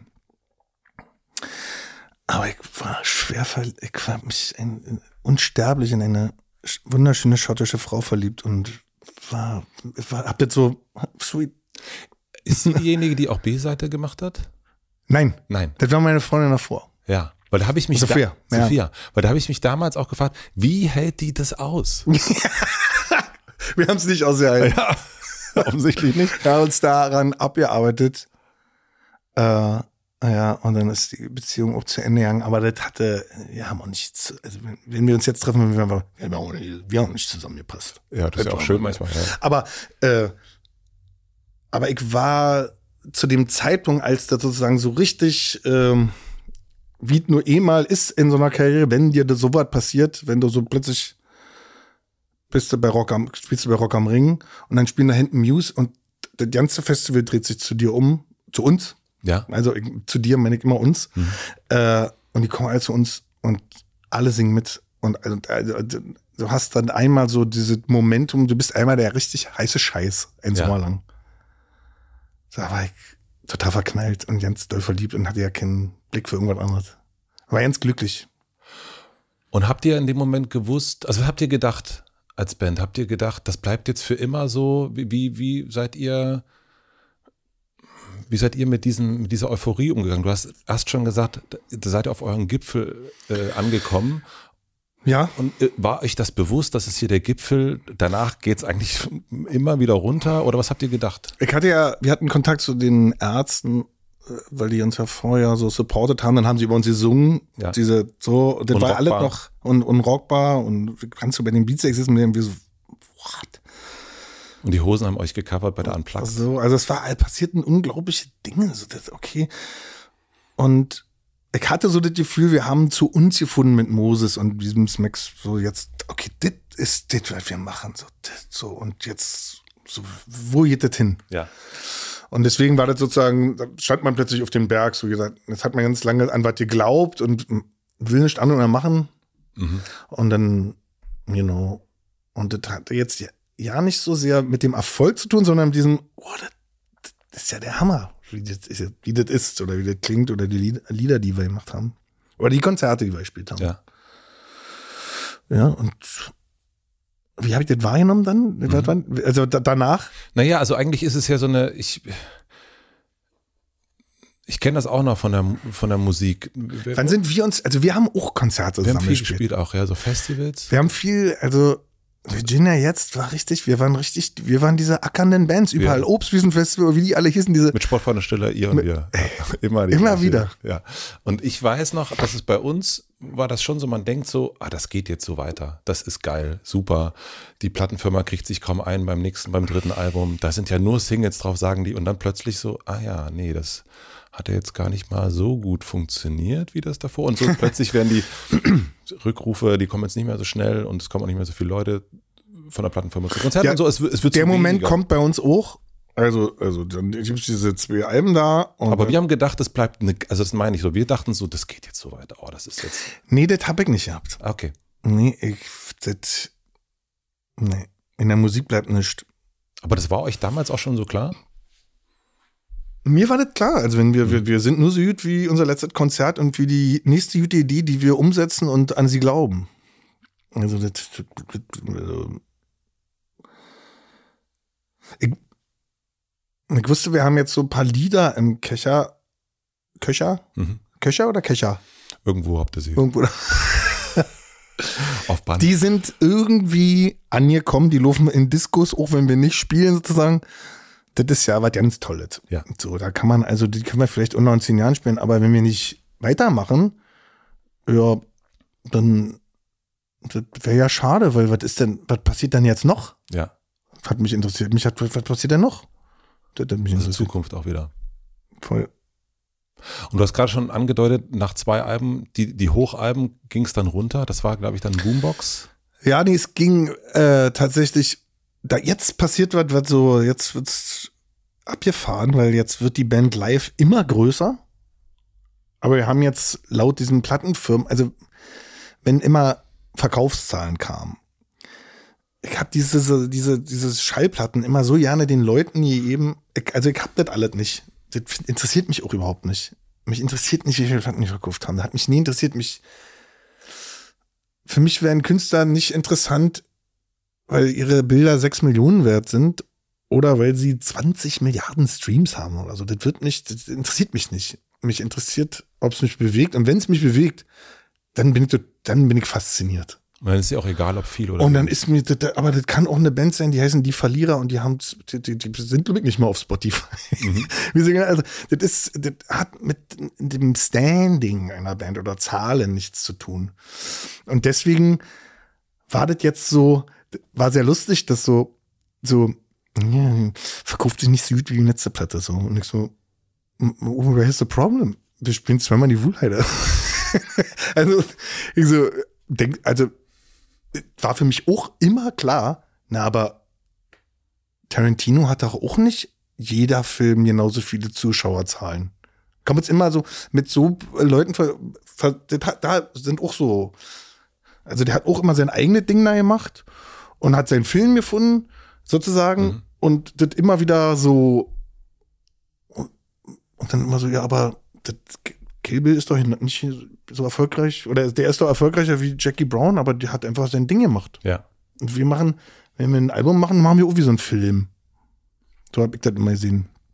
Und deswegen war mir völlig klar, dass das so irgendwann so an uns heran, das wird dann so heranget, also so, da ist man so bei so einem Dinner da bei der Warner und so, das ist gerade so ein bisschen so, die Sales lassen nach und ich so, ich muss darüber immer lachen, weil I don't care. I, I really don't care. Wirklich nicht. Das ist, für mich ist die, das ist der, ist der, in dem Moment, als das passiert ist, also ich freue mich wirklich natürlich, wenn ein Lied, was man macht, viele Menschen erreicht. Ja. Aber ich mach's nicht deswegen. Ich mach's, weil es raus muss. Und weil, wenn ich da erlebe, zusammen, wie so ein, weißt du, wenn was gelingt zusammen, dann fühle ich mich ähm, ganz. Dann bin ich glück, dann, dann bin ich glücklich. Ist das jetzt so? Ja. Vor allen Dingen? Oder war das auch damals schon so? Das war schon immer so eigentlich. Da hat Ab sich jetzt nicht viel geändert. Hat man jetzt, jetzt ist sozusagen, jetzt beginnt die Aufgabe, dass man jetzt mal sich ab und zu austricksen muss, weil man jetzt so schon viele Sachen gemacht hat und jetzt schon so weh ist und so. Und immer denkt, wenn man weh ist, dann passiert eigentlich nicht, nichts mehr. Ja. Deswegen ist meine Aufgabe jetzt eher so aufs Ego. Also immer, wenn ich sage, so müssen wir das machen, pass auf. Also es gibt so Lieder von uns, wo ich mich so durchgesetzt habe, so, so müssen wir das machen das ist nicht gut. Die sind nicht gut. Findet in einer Gemeinschaft. Da habe ich halt einen geilen Satz von, ich habe dieses Rick Rubin Buch gelesen, diese Creative Acts, ganz to super tolles Buch, ja. äh, super gutes Buch. Und dann sagt er, und da, das war so der Satz für meine Band und für unser Schaffen. Das war ich so, wow, jetzt kann ich auch ausmachen, weil da kann ich mal kurz drauf, drüber nachdenken. Dann so, äh, wenn da ein Plan A ist für ein Lied ein Plan B, jetzt nicht darum, zwischen A und B zu entscheiden in einer Band, sondern Plan C zu entwerfen, dass alle glücklich sind. Mhm. Und ich so, ja, exactly. Ja. und, so, und ich kenne ich kenn den Plan A. I know. Trust me. I know. Und dann kommt es raus und dann so, ach so, nee, ich weiß. Und dann kenne ich aber auch so dieses, äh, mir ist egal, dann machen wir Plan B. Hm noch nicht gut. Habe ich einfach nur mitgemacht. Verstehe. weißt du, und also es braucht dieses, es braucht dieses, und das ist anstrengend, weil wir einfach sehr unterschiedlich sind. Wir haben unterschiedliche Schmecker und darüber kann man ja nicht streiten. Das ist einfach der. Welche Rolle übernimmst du in der Band, völlig unabhängig davon, dass du der Gitarrist der Band bist und der Sänger? Ähm, also es gibt ja noch andere Aufgaben, die man so hat, also gerade im, im Sozialen.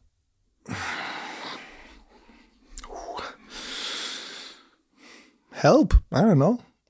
Ähm, also Thorsten nennt mich auf der Trainer. Bin der Tra äh, Trainer, die gute Rede. Peter sagt oft so, ey, wenn es bei dir brennt, dann geh mit dir mit. Also dann merke ich so, dann, aber wenn du mich dann noch siehst, ist gut. So.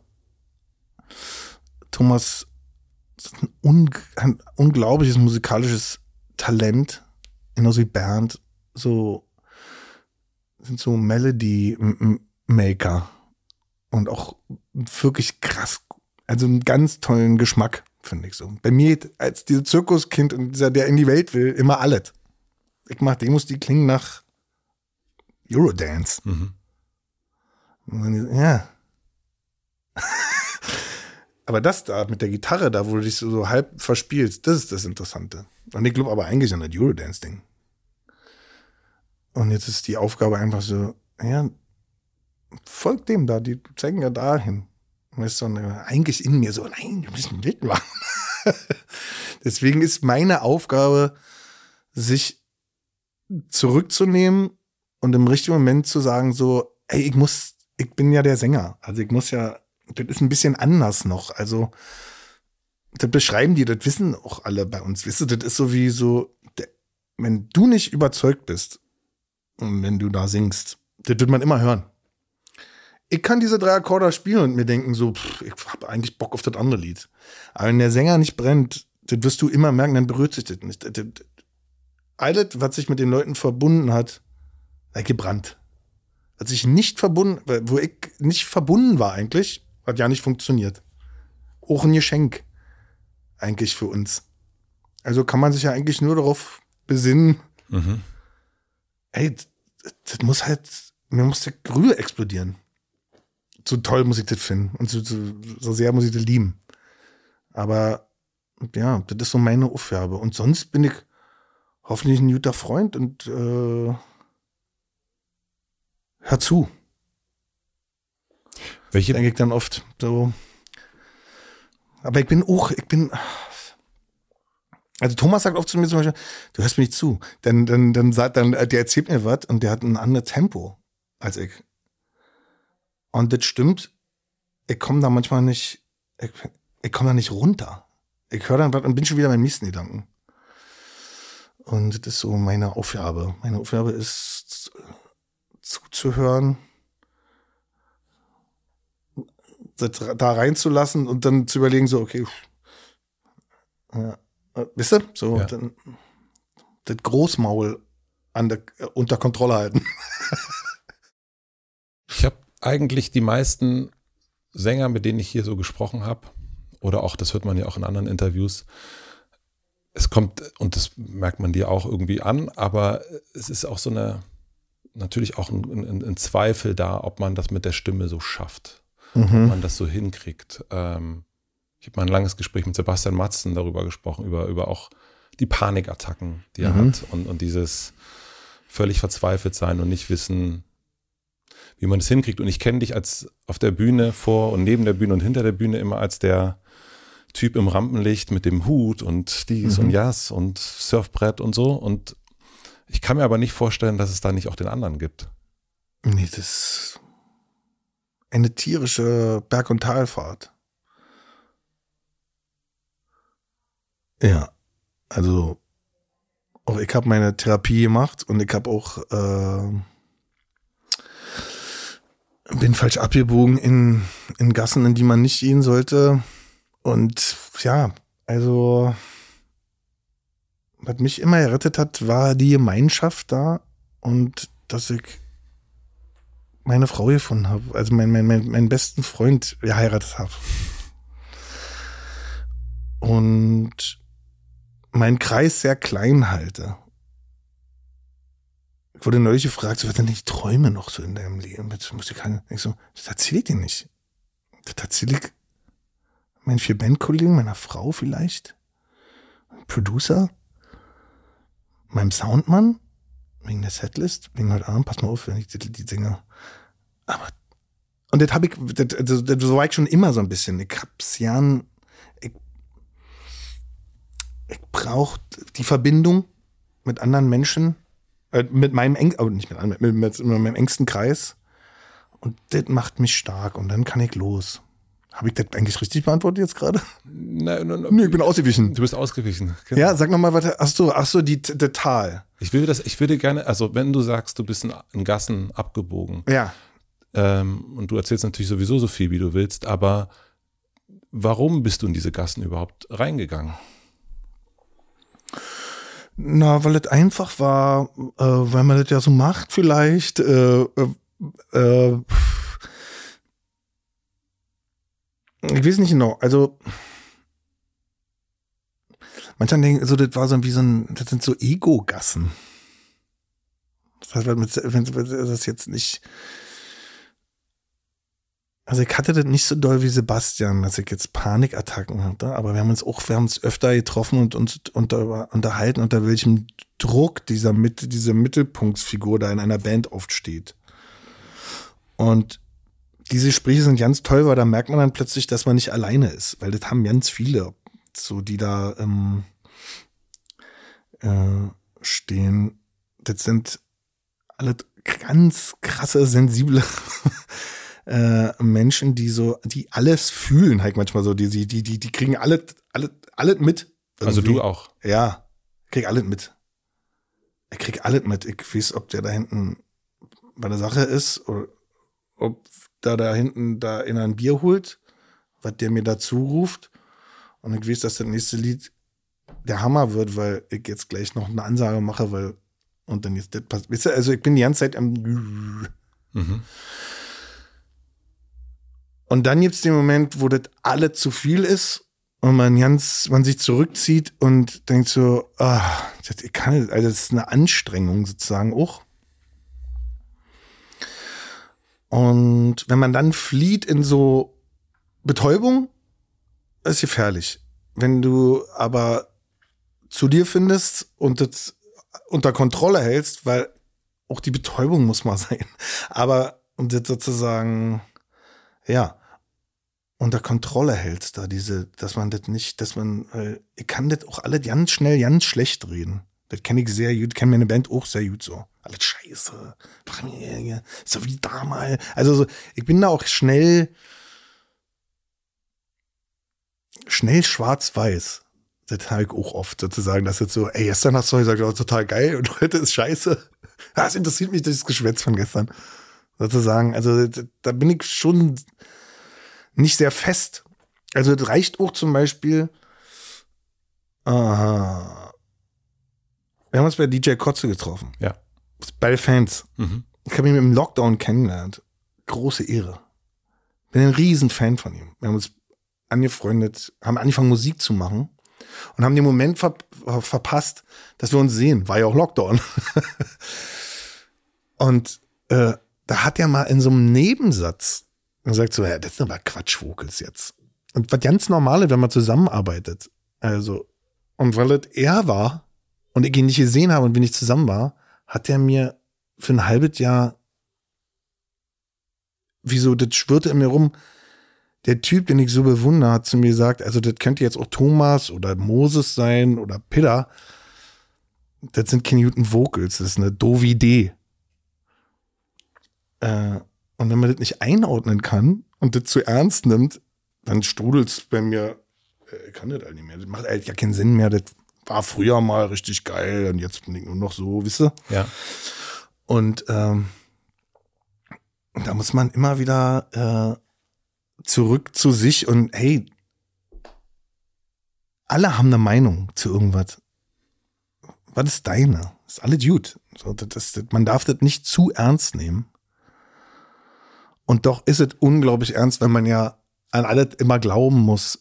Irgendwie, wisst ihr, so, das ist Ja. sozusagen der Drahtseilakt die ganze Zeit. So, das ist so, das meinte ich mit diesem, nimm das ernst, aber das Machen dabei, verlier das Lachen dabei nicht und den Spaß und den, dass du sagen kann, so, was ist das für ein Quatsch? und du nicht sagst, oh, ja, das ist Quatsch. Aber wenn der das sagt zum Beispiel, ja. dann ist ja, also es verunsichert dich ja nur, weil du unsicher bist. Total. Und welche Oh Gott. Unsicherheit ist das dann?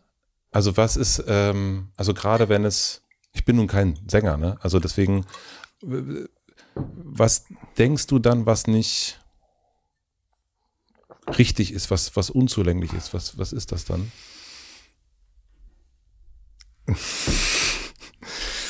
Ähm,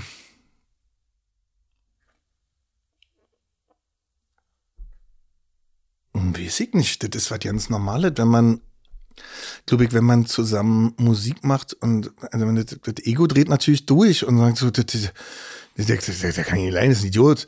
Äh, wisst ihr, ich meine, so, aber das ist doch völlig normal, wenn man, wenn man alleine Musik macht, dann macht man das fertig und dann ist das fertig und dann brauchst du niemanden dazu. Wenn man eine Verbindung eingeht mit jemandem, äh, beginnt ein Prozess. Und da muss man ehrlich zueinander sein. Und das ist, äh, äh, das ist ganz normal. Aber wenn ich, ich glaube, ich habe halt festgestellt im, im Lockdown, ich kann nicht per WhatsApp. Wir haben ja alle über die Handys nur noch. Ja. Weißt du, so, alle Musiker saßen zu Hause und haben angefangen, miteinander Verbindung aufzunehmen. Und das waren, ich habe unglaublich tolle Leute treffen dürfen in der Zeit. Weil durch die Beatsteaks die Türen aufste aufstehen oder weil die Leute mich als Sänger gut finden. Und das das ist ganz, ganz toll, ganz viele tolle Verbindungen entstanden. Aber mir ist doch bewusst geworden, äh, dass ich, wir müssen zusammen sein. Ja. Ich kann nicht äh, äh, irgendwo drauf singen und das dann schicken und, und warten, man jetzt nur übermorgen dazu sagt. Mhm. Das, das, also da, das habe ich total gelernt, sozusagen. Du hast ja, also auch erst schon erzählt, ne, das ist, das ist meine Erfahrung auch, dass es vor allen Dingen Sänger trifft, die genau das kennen. Andere, also und das, da redet ein Robbie Williams genauso wie ein Sebastian Matzen wie du, da reden so viele Menschen, Sänger, Sängerinnen darüber. Was ist, welche Gemeinsamkeit hast du in den Gesprächen so festgestellt, was es dann ist? Was das so schwer macht, was das so besonders macht, was den Druck ausmacht?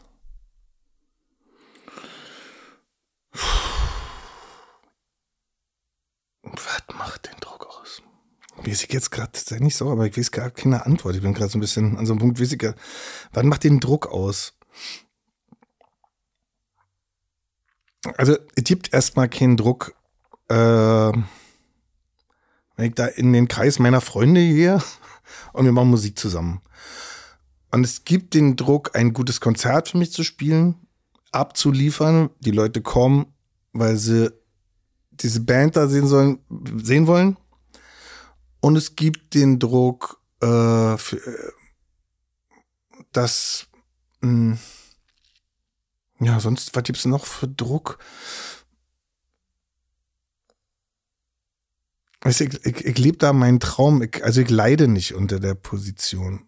Die ist schwer, aber welcher Job ist denn nicht mal schwer? Das ist einfach auch nur ein Job auch. Also ich glaube, wenn man das dann erkannt hat, dann ist man, dann ist man einen Schritt weiter vielleicht so, dass man davon träumt und dann kommt vielleicht so Erfolg oder dann, dann kann man plötzlich davon leben nie gedacht, dass ich davon leben kann, sondern das war so, äh, ja, und dann, wenn du den Punkt hast, vielleicht, dass du das erkennst, das, das ist Arbeit, das ist einfach Arbeit. Babes jetzt gute Zeiten, schlechte Zeiten, Niederlagen, sieht wie ein Fußballspiel. Sieht wie Tarantino. Jackie Brown findet da vielleicht viel geiler als, als, als, wie ich meine, so, ja. ich, also deswegen, also, wir waren gerade in so einer da war ich nicht, ja, wo Sebastian war sozusagen. So, ich war, ich, ich, mh, mm, es gab nie den Moment, dass ich auf, auf eine Bühne gehen muss, weil um neun gespielt wird und ich so, ich will da nicht hoch. Aber es gibt den Moment, dass ich runterkomme und denke so, wir müssen was ändern an der Setlist. Es fühlt sich an wie von vorgestern. Ich brauche neu. Wir brauchen neue Songs. Mhm. Äh, wir können, ich kann nicht, ich kann nicht den Text nicht können von dem einen Lied. Das geht nicht.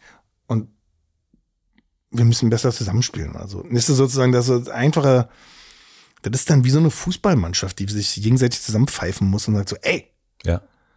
nun, die Verantwortung mittlerweile, wenn es uns zu lange gibt, ist einfach nur, ey, wir wollen nicht einlösen, warum die Leute kommen. Bin ein riesiger Depeche Mode Fan, erzähle ich dir. Mein erstes Konzert, ne, in der, dieses legendäre Ostkonzert. Diese Band, in ihren Melodien und ihren Platten, die die gemacht haben, das ist Gött Götter für mich, ja.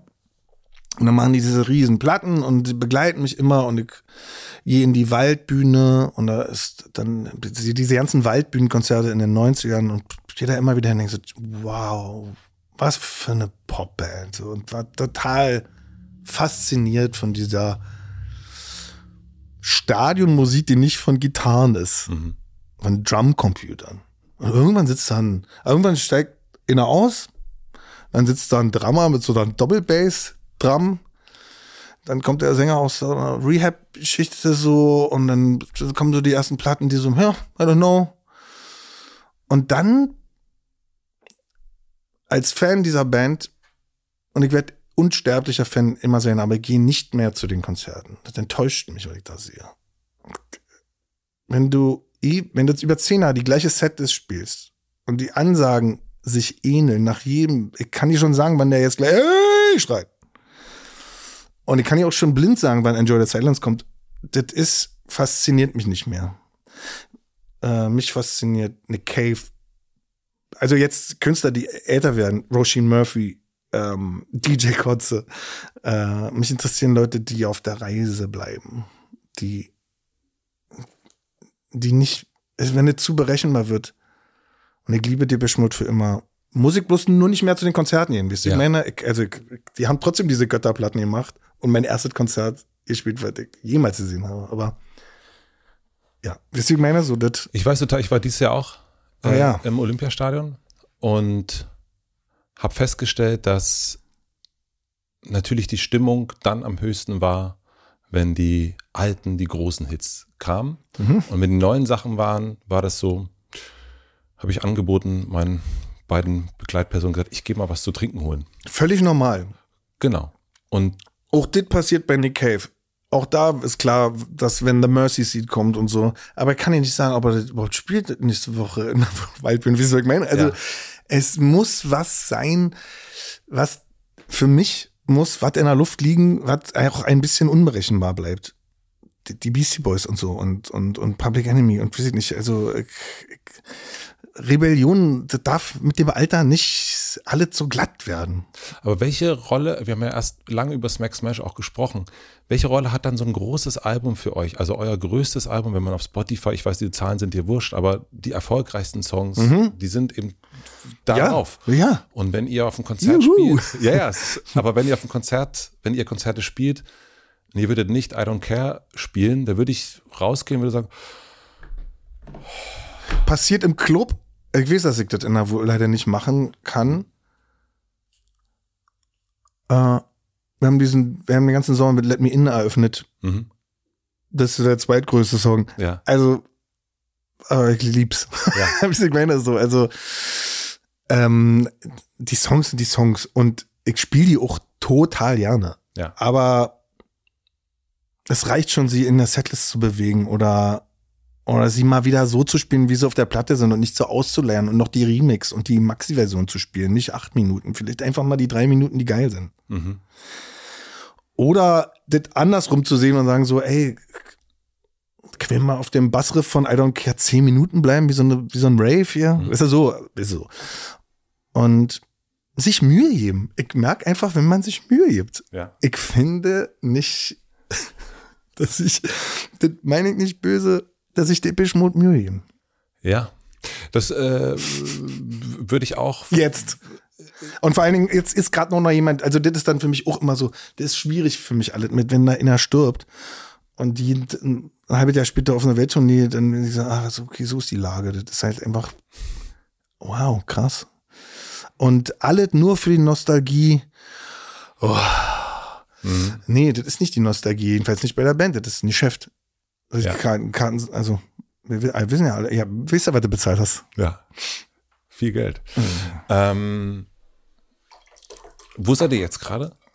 Also wenn du Jetzt spielen wir uns gerade Demos vor und hören, und hören uns gegenseitige Ideen an. es hat ja super lang, also ich meine, eure letzte Platte Lange her. ist 2017 erschienen, was Mhm. in, der, in der aktuellen Welt wirklich, da gab es noch nicht mal Corona. Ja. Ähm, Ja, aber ja. Aber wie füllt so eine Band und jemand wie du und, und auch jemand, ja, ihr alle, wie füllt ihr diese Zeit? Was, das ist ja, ja, es ist, ich, ich kenne diese Prozesse noch und ich bin irgendwann, ich konnte das nicht mehr. Ich bin irgendwann genau deswegen diese ewigen Proberaumdiskussionen. Irgendwie so, ja, ciao, ich kann nicht mehr. Ähm, I know.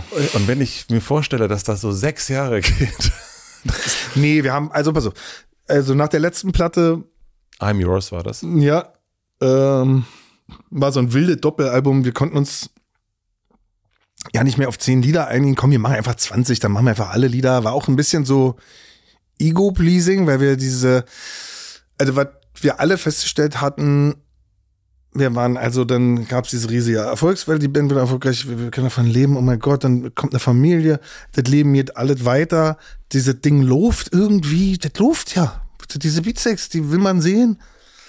Und wir hatten irgendwann diesen Drei-Jahres-Ding und wisst ihr, bis es kam immer wieder und dann dachte man da wieder, das gibt's doch nicht, wir spielen schon wieder. So. Und bei der Jaws-Platte war äh, die Kommunikation in der Band schon nicht mehr gut. Wir haben funktioniert, vor allen Dingen auf der Bühne, äh, aber beim Musikmachen, da wo Kommunikation am allerwichtigsten ist, war irgendwie nicht mehr gut. So, da gab es auch viel Zwist und so. Dann haben wir diese Platte da gemacht. Das hat, haben, da gibt super Lieder drauf. Aber das hat mir und auch eigentlich allen anderen nicht mehr so richtig Spaß gemacht, da diese Platte. Das war ganz schöner, das war ein ganz schöner Kampf irgendwie. Das war auch, wir waren uns irgendwie nicht einig, sollen wir das überhaupt machen und so. Sag ich jetzt mal so, da war, war so, im Fußball würde man sagen, naja, die haben jetzt, die haben wirklich keine Spielidee gerade Ja. das Team hat, die wissen nicht so richtig, wo die jetzt hinwollen. Welche Lieder die jetzt hier machen wollen. So? Ich gehe mal ganz kurz da rein, Entschuldigung. Ja. Ich gehe mal ganz kurz rein, weil das weiß ich irgendwann, zumindest nach meiner Erfahrung auch in Gesprächen mit anderen Bands, dass das ja meistens so Stellvertreter-Diskussionen sind. Oftmals geht es ja gar nicht mehr um das Gitarrensoli oder ob man den Beat so oder so spielt, sondern es geht, ähm, Bela B. sagte das mal so schön, sagte, ja, am Anfang findest du das ja so ganz süß, wie dein Bandkollege oder deine Frau die Zahnpasta ausdrückt, dass sie das so merkwürdig macht und irgendwann würdest du sie am liebsten dafür aus dem Fenster schmeißen. Hm. Und Und irgendwann ist so, so Eiszeit angebrochen und es geht eben, und dann streitet man sich über einen Drumfill, aber eigentlich geht es um was völlig anderes. Hm. Um das andere Drumfill. es geht um was anderes. Nein, es geht eigentlich um die persönlich, also um diese, diese unglaublich, also niemand versteht, glaube ich, also das glaube ich jetzt, also es ist ja eine Band, das ist un, ein unglaubliches Unterfangen. Ja, das ist so ein Energiefeld. Das ist so eine, so eine, so eine Wolke. So. Ja. Und, und wenn man dann immer auseinander geht und diese Konflikte, die kommen, ja, weil man ja auch ein anderes Leben noch hat, außer diese Band. Also das ist ja dann so und wurde ein Job und äh, sieht als Job und so, wisst ihr? Ja. So, aber wir kommen aus dieser Freundschaftsecke, wir kommen aus dieser, ich liebe dich. Mir Ja. völlig, Thorsten konnte ja nicht Bass spielen, als er in die Band Ja. gest- eingestiegen ist. Ja, Aber du musst kommen, weil du bist geil. ja. So und äh, und dann ähm, na, so und dann trägt man diese Konflikte nicht aus oder redet es nicht beim Bier abends, wenn man ja so und dann Nach Hause will, ja mhm, weil so, Feierabend ist. weil Feierabend ist und dann ist irgendwann und dann wird's so ein ich weiß, dass Tom unser unser jahrelanger Mixer auch gesagt so ja, aber ihr redet ja nicht mehr so richtig miteinander. Jeder ist irgendwie so komisch in seiner Ecke mit seiner Crew, weißt du, so, da, da gibt's auch so Lager. Ja. Ja, und dann haben wir wieder eine sehr erfolgreiche, große Tour gespielt. Aber da äh, habe ich mich immer in Hamburg wieder gefunden, wo ich äh, vor der Band auf, geweint habe und ich so, ich, ich fühle mich irgendwie auf Abschiedstournee. Ich weiß nicht, ich bin ganz traurig. Ich weiß nicht, was das ist, aber ich fühle mich ich, so und alle so, was ist denn los und so. Und ich weiß ja nicht, ich weiß ja nicht mehr, ob ich das kann, weiß ich noch so und alle so, kurz vorm Soundcheck, alle so, oh? Weil den Abend vorher noch so, hey, Dortmund. Ist das so? Und dann so, pff. da habe ich aufgemacht. Wie ich, da gab es einen Moment zum, vom, äh? Konntest du das vorher nicht? ich weiß nicht, da ist es einfach aus mir rausplatzt. Da platzt es aus mir raus, weil äh, meine Schwiegermutter im Sterben lag. Meine Tochter äh, klein und zu Hause und plötzlich es wurde ganz viel in dem Moment. Ich wollte bei meiner Frau sein und so. Und dann diese Riesentour da wieder, wieder die Sporthalle, wisst ihr so, und, und, und, und, dann, und dann diese Erfahrung in der Platte, die alle so ein bisschen so äh, äh, äh, waren und da gab es eben mal so einen Moment, wo, wo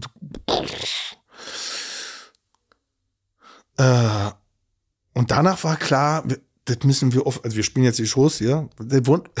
Und danach wurde übrigens, für mich war es leichter, weil dann was raus war. Tatsächlich, für mich war der Rest der Tour leichter, weil ich es irgendwie gesagt habe, dass irgendwas ist komisch. Ich kann nicht mehr. Ich habe ich kann nicht mehr. Ich machte so lange, also immer nur danach. weißt Also nicht nie auf der Bühne, niemals. Ganz komisch. Immer, immer im Anlauf oder danach so. äh, Ich kann nicht mehr. Was Als ob man die ganze Zeit gerannt ist. So eine Rand, Rand, Rand, Rand, Rand. Ja, so, so, so, so, jetzt kommt der Burnout, so halt, so, das Gefühl so. Aber konnte es nicht so richtig benennen. was hat dein Therapeut dazu gesagt? Oder deine Therapeutin? Also, also da ging es dann ganz tief und auch weit na, na, natürlich äh, liegt alles da hinten begraben, aber äh, ich habe viel gelernt von Andrea. Äh, da kann ich in der Öffentlichkeit nicht Ja. alles äh, austun, aber äh, schon nach fünf Gesprächen mit dieser tollen Frau, die sich mit mir, die sich mir zugewandt hat, äh, war alles wieder gut wir erzählen uns, wir erzählen uns so viel Scheiß selber, habe ich manchmal das Gefühl, dass wir den Plan verlieren. Und das war dann irgendwann bei mir. Also, die zog den Vorhang wieder auf. Ruhig mal. So, jetzt guck dir das mal an, guck dir das mal an. Hm, hm, was macht denn mit dir und so. Einfach diese, die Auseinandersetzung. So. Ja, und dann, ähm, Moment, ja. ich muss da rein. Äh, oder will da rein. ähm, was hast du dir denn selber erzählt?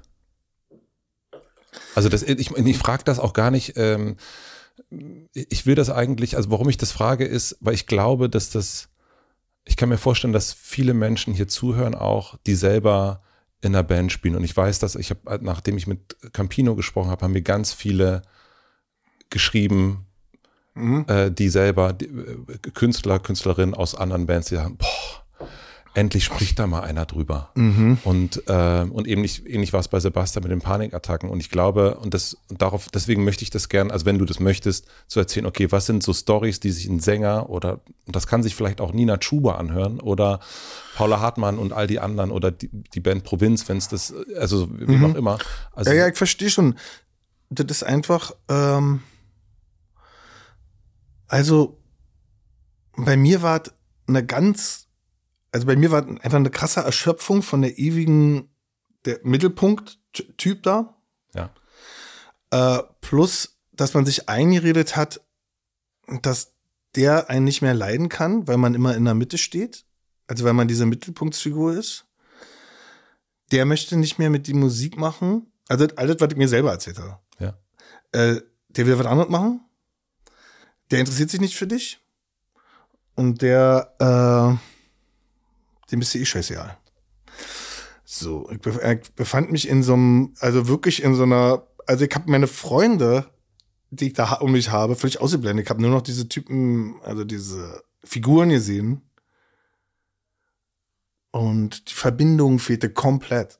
Tatsächlich. Das musste ich mir, das musste ich richtig mir zurückholen. In einer Art Therapie.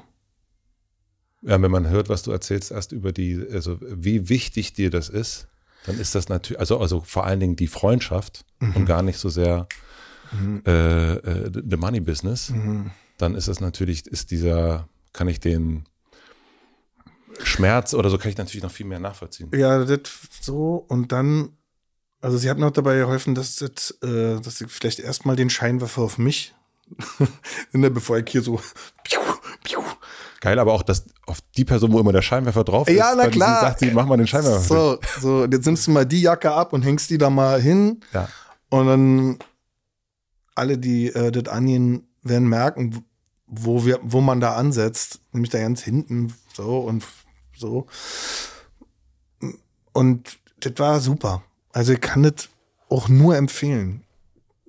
Ich habe mir auch die Erlaubnis hier äh, geholt, das dir zu erzählen, dass wir das als Band auch gemacht haben. Also wir haben, als wir da durch sind und als Corona anfing, gab es die Wahl, ihm jetzt dann unseren Proberaum und hatte noch Kinder so richtige Ideen und alle wollten auch, ähm, nee, lass mal zu Hause bleiben und nicht so eine Bubble hier aufmachen, lass uns doch dann halten jetzt, so Abstand. lass mal Abstand halten. Also haben wir uns auch nur per Zoom gesehen und so. Und als es dann langsam wieder ging, äh, hatte ich eine Mediation vorgeschlagen tatsächlich, weil ich das so vermisst habe, dass die Connection fehlt. So. Also da wurde schon wieder geredet, so, ja, wann machen wir dann wieder eine Platte und so. Und ich so, das war für mich wie ein Anruf vom Mond. So, eine Platte. also ich wüsste ja nicht, wie, nee, wir müssen erstmal, wir müssen irgendwie Lass mal reden. ja. Thomas aufs Boot ein, ich hab ein, ein Brot mit einem Freund da draußen, ich hab, ein Boot fahren mit mir. Ich hab, nur noch geschwitzt, ich wusste ja nicht, wie ich mit dem reden sollte. Und ich, ich hatte nur Angst vor dem. Ne? Äh, genau, und dann war das, und irgendwann mussten wir, habe ich das auch mit zitternder Stimme vortragen, ja, könnt ihr euch das vorstellen, dass wir dahin müssen? Geht's euch nicht genauso? Wollen wir nicht eigentlich, weil wir die Liebe ungebrochen natürlich. Aber Musik machen zusammen ist eine Verbindung eingehen, wie es immer war. Und das dann Plan A, Plan B oder C. Und äh, ja, und da war das richtig krass. Und dann war, war ganz schön, war gleich alle klar, war alle so, ja, das machen wir. Das, das machen wir. Beatallica. Stimmt. Ja, Natürlich. Der Joke ist nie weit, aber fand ich auch völlig okay. ja. Und dann sind wir dahin einmal im Monat und wir haben uns hingesetzt. Die Freunde, die, wir, wir haben, wie, wie, was sagt man über die Beatsteaks? Die bodenständige. Die bodenständige, die bodenständige Gang. Ja. Und dann hat sie uns geholfen, uns zu sehen. Und das war ganz, ganz toll. Und da waren wir ein Jahr lang, einmal im Monat oder so. Und seitdem, ich glaube auch deswegen, habe ich vor, am Anfang gesagt, so, ey, es ist gerade, es ist so schön und so, ich fühle mich verbunden. Und wenn das da ist, dann ist immer, dann ist für mich sehr viel da. Dann kann mir einer sagen, so, beruhig dich mal Oder, Mann, jetzt sing doch mal das Ding da. Wie war das für euch? Ich meine, ihr geht da als, also jetzt mit Verlaub, äh, so äh, älter werdende Punkrocker äh, gehen zu einer Mediation. Das ist ja an sich auch schon mal ein witziges Bild, stelle ich mir gerade vor. äh, aber wie ist das, wenn man dann in so einem Raum sitzt? Also wir haben das ja natürlich, also alle, die Musik lieben und einer Band irgendwie Bands zugetan sind, Ja, haben sich pass das auf, ich Metallica kann, da ganz, ich kann da jetzt ganz witzig drüber reden. Oder kann dir sein, das hat mir das Leben gerettet. Das war ganz tolles. Wenn man sich mit seinen Freunden verbinden kann wieder.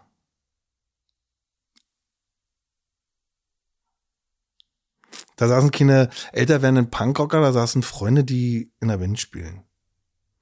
Und die so durchs Leben und durch die Connection und durch die verschiedensten Wege, die das Leben schlägt, äh, die Verbindung verloren hatten. Weißt du? Und das ist zu groß, um mit irgendwie so.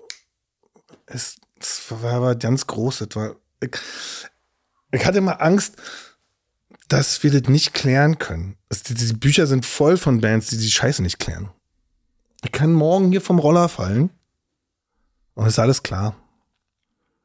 Und das macht mich sehr glücklich, weil das mit meiner Frau alles klar und mit dem Kind alles klar. Und das ist mit dieser Liebe meines Lebens, dann mit dieser Band, da wieder, mit unserer Gurkenband auch so ist, das macht mich ganz doll glücklich. Dass die Verbindung hergestellt ist und dass sie da ist. Und das selbst, also ich kann mir auch vorstellen, dass wir jetzt eine Platte machen und dann nur noch Songs rausbringen oder also es ist irgendwie so wieder alles so möglich, wenn alles möglich ist. Hm. Das ist ein Zustand in einer Band, die ist, die ist genial. Wenn du jetzt zurückguckst auf 2017, 2016, wo das ja irgendwann angefangen hat, so slither, slithery zu werden, ähm, was wären Anzeichen, die du jetzt, auch wenn du es nicht so gern machst, aber im Blick zurück siehst, wo jemand, der das jetzt hört, denkt, ah ja, okay, das ist, ja, das ist gerade bei mir und das muss ja gar nicht eine Band sein, das kann ja auch Klar, eine Freundschaft sein, eine, eine Beziehung sein, ein Ja. jegliches Konstrukt. Mhm. Woran hätte man das erkennen können? an Angstzuständen, an, an, an, an daran, dass du nicht mit der Person redest, um die geht, sondern über die Person redest und dem Gespräch aus dem Weg ist. Also das, du erzählst jemand anderen, dass der wieder was gemacht hat. Ja. Äh, aber der ist der, der was gemacht hat, so wichtig. Und mit dem klärst du das nicht. Was hält uns davon ab? Ich weiß es nicht, das ist manchmal auch, man, also man stellt ja, was man ja auch in diesen Momenten da feststellt, ne? Man sitzt da in dem Kreis und dann merkt man so, ach so, der kriegt das ja nicht mit, dass das bei mir so ankommt. Der meint das ja nicht so. Wir interpretieren Dinge oft ins extrem Negative, anstatt äh, wir sind, die Menschen haben eine Macke auch, also na ganz klar, also, also da ist ja so dieser, so eine negative Schublade in uns Menschen, die das, das ist wie jetzt gerade, dieses ja, Protest und AfD und so. Also ich muss kurz springen, aber der, der ist so, aber warum denn nicht? Man, dann nimm doch die Grüne, die Linken, die reden doch jedenfalls nicht von Rassismus und also die sind doch, also Neonazis. Dieses Land hat mal ganz Europa in Brand gesteckt. Und die sollen jetzt der heiße Scheiß sein, in- also Politiker. Wie, also wie, wie kommt es dazu, dass das überhaupt möglich ist? Dass, dass die so, das, also das ist für mich unvorstellbar. Und zurückgedreht in der eigenen Rübe erzählst du dir wahrscheinlich, erzählen wir uns manchmal Dinge, die, die das, die, das, die schlimmer sind, als es ist. Da kommt mir immer so vor. Mhm. Ja, das also. Oder? Bin ich, bisschen Ende, so, also vielleicht ist es, Ja, ich frage mich immer, wo, dass wir woran, das irgendwie mal, so- immer so ins Dra- Dramatische und ne, und ich und so und, und der, keine Ahnung. Und, ich verstehe, also, Also ich bin nicht geheilt, ne? Also bei mir gibt's auch die Auf und Abs, aber äh, ich weiß, kann zu, ich, ich, wenn das kommt, kann ich mit Leuten darüber reden. Ja, Vor allen Dingen mit die, um die es geht. ja. Und, und äh, ja. Und nicht, nicht, nicht mit denen reden oder mir richtig das hier so los, dann lass ich mal richtig loskreisen und mach mir mal richtig krasse Gedanken. Und dann ist das, Mhm. nee, das ist nicht mehr, das ist, das ist ein richtig krasser Typ. Das, der, der ist ja, der hasst mich. Es ist so interessant, dass das so irgendwann kommt und das ist auch vor allen Dingen, also so, und das würde ich auch von, von Beatsticks oder so auch wegnehmen, ne? Also das ist, dass du dann, dass du mit Menschen zusammen bist, das kenne ich dann auch teilweise aus der eigenen Familie oder auch in Mhm. Freundschaften, wo man einfach, eigentlich sieht man sich ganz oft, bei euch ja, Ja. auch, jeden Abend auf der Bühne sieht man sich, man sitzt im Tourbus, morgen, hallo, guten Tag. Mhm.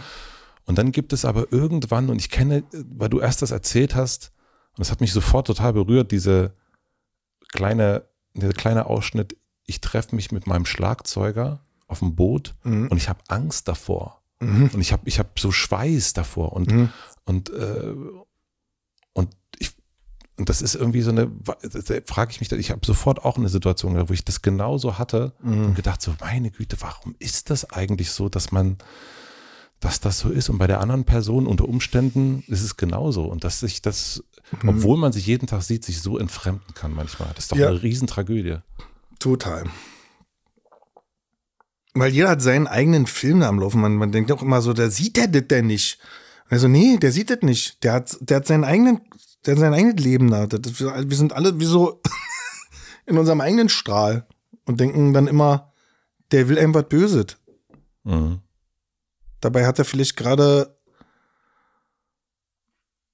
irgendwas gelesen, wo er denkt so, äh, wissen meine? Also, Und wie achtet ihr jetzt aufeinander? Na, wir achten drauf, dass wir. Wir achten drauf, dass wir die Verbindung halten. Jetzt, um es mal so Ja. zu sagen. Das, das, okay, immer schön drauf achten, weil das geht, das, man muss, das, das ist Arbeit. Mhm. Das ist einfach Arbeit. Das ist, das ist auch Teil des Jobs sozusagen. So ein bisschen so, dass wir da. Und dann, dass wir halt jetzt aber, was jetzt auch interessant wird, dass wir keine, also Kompromisse in der Musik. Das ist nicht so gut. Also, die, also, die, es- wir dürfen jetzt nicht. Da, da sind wir jetzt gerade. Wir machen, wir arbeiten an neuer Musik. Wir wissen, wann das rauskommen soll. Mhm. Wir wissen, was unser Ziel ist. Und das ist jetzt total spannend, einfach, dass wir so, äh, ist ja, dass der ganze Bullshit weg ist Ja. und man sich jetzt anders begegnet als bei der letzten Platte sozusagen. Und wir- aber aufpassen müssen, dass das jetzt nicht irgendwie so, hm, jeder hat jetzt eine Meinung zu dem Lied, wir hören uns alle und sehen uns, aber keiner entscheidet, wird jetzt nur lang. Also, wie ich meine, also es, es, es braucht Drive, es braucht Feuer, es braucht Zug, also weißt du, es, sonst ist, äh, ist passiert ohne nichts. So, Ja. also das, das ist äh, eigentlich alles wieder wie am Anfang, sozusagen. Ist alles ein bisschen wie auf Anfang. Und wie ist es bei dir? Ich meine, es gibt ja bei dir auch noch dieses, also es gibt ja so ein, würde ich dir unterstellen, so ein, deswegen habe ich dich erst gefragt, nach wie hast du geschlafen, so ein Karussell. Ich habe den, also so ein Kopfkarussell, was sich nachts auch gerne mal dreht und, und, Ja, kenne ich gut. und ich habe den, ich habe, glaube ich, zur letzten oder vorletzten Platte habe den Podcast gemacht, den ich aber nicht mehr gefunden habe, den ich damals aber gehört habe mit, ähm, Mit Chris. ja, mit Mhm. Chris. Und der ist aber verschwunden, komischerweise. Mhm. Ähm, und da kam das so ein bisschen raus. Also da hörte ich so, zumindest weil ich das auch kenne, oh, der macht, da ist einer, der sich richtig viele Gedanken macht. Mhm. Also der sitzt mir jetzt so gegenüber. Auf jeden Fall. Und wie kommst du Zu da, viel noch. wie kommst du da raus? Also gerade, also du musst ja einerseits ganz viel fühlen, weil das ist deine Aufgabe als Sänger, als Künstler, als die Person, die auf der Bühne steht, weil wenn du nichts fühlen würdest, dann kommt, dann ist ja nichts und gleichzeitig musst du dich aber auch ein bisschen schützen, weil sonst ist es einfach too much. Sport, Mhm. ich komme da raus, wenn ich mich mit anderen Kollegen, also das, also das, äh, wenn ich mich darüber unterhalte, über das Kreativsein, Mhm. ähm, ich bin da raus, wenn ich mit meiner Tochter bin und meiner Family mit meinen Katzen auf dem Sofa liege Hm. und eine gute Serie gucke. Ich komme da raus, wenn ich Boot fahre mit meinem Freund Pori. Ich, ich komme da ganz gut raus mittlerweile. Und geht. Also, ich habe gelernt, äh, ganz gut, glaube ich, das sozusagen in Ruhe zu lassen, zu gehen, auch nicht mitzunehmen. Ich habe nicht mehr, ich hatte früher das immer alles auf dem Handy, dann diese Mixe und, oder diese letzte Version und dann am besten auf dem Heimweg nochmal auf dem Fahrrad so, ich gehe und dann komme ich und dann höre ich das morgens mit frischen Ohren. Ja. Und dann ist das noch geil? Oder, also, da kann ich mich schon auch schon umdrehen, ist ja immer einer da. Also, ich habe ja, also, äh, das ist schön. Ich genieße die Gemeinschaft und diese, let's go. Auf der Suche nach dem, was uns eint und was wir lieben. Also Ja. geht jetzt eigentlich darum, dieses, was du erst erzählt hast, ne, Rick Rubin, es geht jetzt eigentlich um das C. Ja, genau. Das haben wir, aber das ist eigentlich eine Erinnerung an früher. Also das, was mir bei dem Rick Rubin Buch so gefallen hat, war wie so eine, das sagt er am Anfang auch dieses, äh, maybe it's, it resonates with you. Äh, äh, äh, das erzählt dir was, was du schon Ja. vielleicht ver vergessen hast, aber was eigentlich doch so ist, oder? Und für mich ist diese, die Erinnerung daran so schön eigentlich. Das meine ich mit, das ist wie früher, dieses, okay, jetzt haben wir ein Lied oder wir haben noch kein Lied oder da gibt's eins oder Refrain A oder B. Ja, B denn nicht geil, dann müssen wir noch mal einen machen. Also, Ja. äh, Das ist alles, so haben wir das immer gemacht. Oder kam einer mit einem Lied, Thomas Götz hat Hand in Hand geschrieben, der Drama. Und wir so, dann. Mhm. Das war eine Stärke. Wir haben da nicht dran rumgefummelt. Und sozusagen, das meine ich mit diesem, wir haben das, und das hat ja nicht, das, das hat nicht ich gemacht, wisst ihr? Ich Ja. bin Teil dieser Band. Bin, bin, ich, ich bin auch heute hier ein Repräsentant, wisst ihr? Ich Ja. bin, genau. Vielleicht ähm, denke ich gerade, ist es, wenn man in so einer, weil wir erst äh, so ein bisschen zusammengeguckt haben, wo- woran merkt man's, dass da irgendwas am Bröckeln ist? Ähm, vielleicht immer an dem Moment, wo man zu sehr nur bei sich ist. Ne, wenn Ja. es dann plötzlich um die denken, der denkt, der denkt und es geht ja immer, du, du bist Total. immer das Zentrum und es ist eigentlich, Total. du hast, ich, ich glaube, es war Radio 1 Konzert in der Wuhlheide. Bin mir nicht ganz sicher. Stimmt das letztes Jahr Wuhlheide? Habt ihr da gespielt? Oder war das? Nee, wir haben der Jahr- Waldbühne Oder war das Waldbühne? äh, zu diesem Radio 1 Mit Danger. Dan. Yes. Genau. Und da hast du auf der Bühne gesagt, Oh Gott. Da Äh, predigt viel Quatsch hoch. nein, du hast was sehr Gutes gesagt. Du hast gesagt, gründet mehr Bands. Oh ja. Und wir leben ja auch in einer Zeit, wo es gar nicht, also wo Rockmusik so ein bisschen der neue Jazz ist, habe ich das Gefühl, teilweise. Wir sind so out. Ja, Ey, wir sind so hängen geblieben. Ey, wir fahren auf jedes Festival und alles kommt nur noch aus Computern oder die Bands, die spielen, haben alle nur noch. Ey, unsere wackelnde Backline da und alles ist mit Monitoren und so. Also ich hab, bin der Einzige, der mit in hier, weil, Ja. ich, weil ich, den, ich höre über den ganzen Krach sonst ja nicht mehr. Wir sind die, La- wenn du im Proberaum bei uns stehst, da wo ich stehe, vorm Schlagzeug mit den Amps drumherum, das ist der lauteste Punkt der Welt. ja. Da. Und es ist total geil da. Aber es, das, das schafft man irgendwann mit der Kraft nicht mehr, mit, mit, dem, mit, dem, mit dem Singen. Und äh, ich, ich, ich liebe Musik. Ich liebe, ich liebe Musik, die mich bewegt. Aber besonders bewegt mich eine Band, die mir was vorspielt. Das ist, das, ist, das ist für mich, das war ganz magisch. Shit. Ich weiß nicht, was das ist. Wenn eine Band vor mir steht und ich kann denen zugucken und die spielen zusammen und das macht das. Und das, ich- das liebe ich einfach so sehr. Und weil das sozusagen, das ist für mich immer noch die Champions League. Ja. Ja. Und was würdest du, wenn da jetzt eine Band zuhört, eine ganz junge, weil du hast ja gesagt, es sollen sich mehr Bands gründen, dann haben die gesagt, okay, wir gründen jetzt mal eine. Ja, ne, das machen sie nicht. Das macht man, wenn man nicht, nicht machen will. Aber Nein, aber was würdest du denen mit, also so mit auch, also 30 Jahre Beatsticks, hört auf niemanden, nur auf euch. ja? Hört auf niemanden, nur auf euch. Und haltet's interessant untereinander. Es gibt keine Tipps. Mir war das richtig real, was mir irgendjemand, also das ist, muss dir auch real sein. Mhm. Mir waren Tipps jetzt von in der Generation älterer Rocker zur Zeit von Smack Smash. Also, ja, alles klar. Echt? Nehmen wir mal was anders. Ey, das, das ist ja das geil. Also, Ich liebe ja junge Bands, die, also, die so, ja, ey, wir, wir sind die größten, also, come on. Also, das ist ja das Tolle an einer Band, finde ich.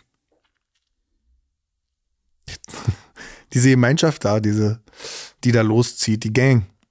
Das ist natürlich toll, aber es gibt natürlich trotzdem auch, und das dürfen wir nicht vergessen, so ein, mh, du hast es erst gesagt, als wir ganz kurz über Nina Schuber gesprochen haben, du hast du gesagt, hoffentlich hat sie Leute um sich, die nicht nur davon leben. Ja, die nicht, nicht nur da sind, weil sie sie bezahlt. Genau. Ja. Und das, man, jetzt seid ihr auch eine, ihr seid ja auch eine GBR wahrscheinlich oder eine GmbH sogar. Ja, irgendwie sowas. Ich Ihr seid, davon ihr immer seid keine- wahrscheinlich. Ja, sowas. GBR. Bitsex GBR. Ihr seid GBR. GBR, ihr seid ja auch eine, eine Wirtschaftsgemeinschaft. Mal so ganz trocken gesagt. Ja. Ähm,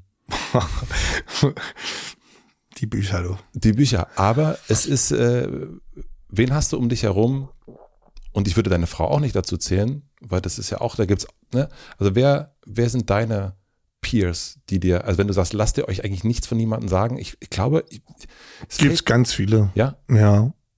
Viele Musiker, die ich um Rat fragen kann. Also, die, die Leute, ganz viele. ja, ganz enger Freundeskreis, der, der, der einfach an der Band wie so mit dran ist. Meinst unser Soundmann, okay, ja, klar. Aber ey, der ist auch nur da, weil er so krass Fan ist. Und wenn der, also für den ist das genauso schlimm, wenn wir keine Verbindung haben. Der, der, der, der ist ganz traurig. Der ist, muss ich vorstellen, der ist auch seit Show 10 dabei. ja, Und wenn der merkt, da wohnt in Augsburg und ist Tom Körbler, und wenn der Tom kommt und der merkt, ach, jetzt sind sie ja schon wieder so doof. Das, das, das findet der ja nicht gut. Und der, der, der sagt mir das sofort. So geht das nicht. Der hat, also wir haben jetzt drei Konzerte letzte Woche angespielt. Der kommt auch in die Garderobe und sagt so, ja, aber ihr könnt nicht so rumgucken. hm. Und da schlucken alle, aber alle wissen, was, was er meint. Und dann auch der geile Reflex, so, ja, aber ich habe ja nicht geguckt. Immer so, ist mir doch egal, aber nicht als, als, als das, das, das Gesamtding. ja, Und ja, da gibt's richtig gute Leute um uns rum. Also da haben wir jeder so, jeder so seine Leute. Und tatsächlich auch eigentlich war auch cool, dass das war überfällig, dass das immer einer sagt, weil wir haben jetzt nicht so viele Konzerte, da sind immer mehrere äh, Sachen, ne? Also wenn wir länger spielen, dann wird das wie so ein, boah, dann ist der Motor, dann läuft es. ja, Wenn wir nur wenige Konzerte haben, äh, dann müssen wir viel proben vorher, weil das immer, das ist immer, ja, also du bist immer plötzlich beim Highfield. Ja. so, und das ist eine ungewöhnliche, auch nach all den Jahren, das ist, das ist nicht zu Hause. Zu Hause ist ein, ist ein, ist ein Club. ja. Das ist immer noch die Ende, von da kommen wir. So, und wenn das auf das Festival da hochrauscht, okay, äh, so. Und dann müssen wir proben und so, und dann, wenn wir das nicht machen, kriegen wir das zu hören. Und wenn du nach Hause kommst, wie kommst du da runter? Also ich meine, du spielst einen Highfield-Headliner, da sind irgendwie, keine Ahnung, 40.000 Leute vor der Bühne. Ich, Das ist ja auch crazy. Ja, das ist crazy. Ja, also wenn der Bus einen am Montagmorgen ausspuckt, kommt es immer auf das Konzert vorher an. Wenn ein richtig gut war, dann trinke ich was. Mm, Dann trinke ich was mit meiner Gang, weil ich trinke sonst auf Tour nicht viel. Ich muss doll aufpassen. Mhm. Weil du merkst, dass du da Sucht Ich, ja, ich, Tendenz hast. Mhm. Na, weiß ich gar nicht. Nee, ja, nee, ja, nicht wegen der Sucht, sondern eher so, das macht körperlich zu viel mit mir. Einfach, ich vertrag das nicht mehr. Und wenn dann aber die wunderschönen, freundschaftlichen, triumphalen Abende kommen, dann, dann, dann, dann will ich einfach nicht ins Bett gehen. Dann kommt ihr Montag an. Dann spuckt der einer da am Proberaum, der Bus und, und schnell Sonnenbrille und oh Gott. Meistens verliere ich in diesen Momenten sehr gern Sachen. Ja. Bei mir bleibt immer irgendwo was liegen. Und dann fahre ich nach Hause und leg mich hin. Das weiß meine Frau auch schon, dass ich nach Hause komme und ich kann, kann nicht. Und war aber jetzt nicht so, weil Highfield war am Sonntag und am Montag hatte Anna Geburtstag. Deswegen komme ich eigentlich. Anna hat eine Tochter? Ja, Mhm. genau.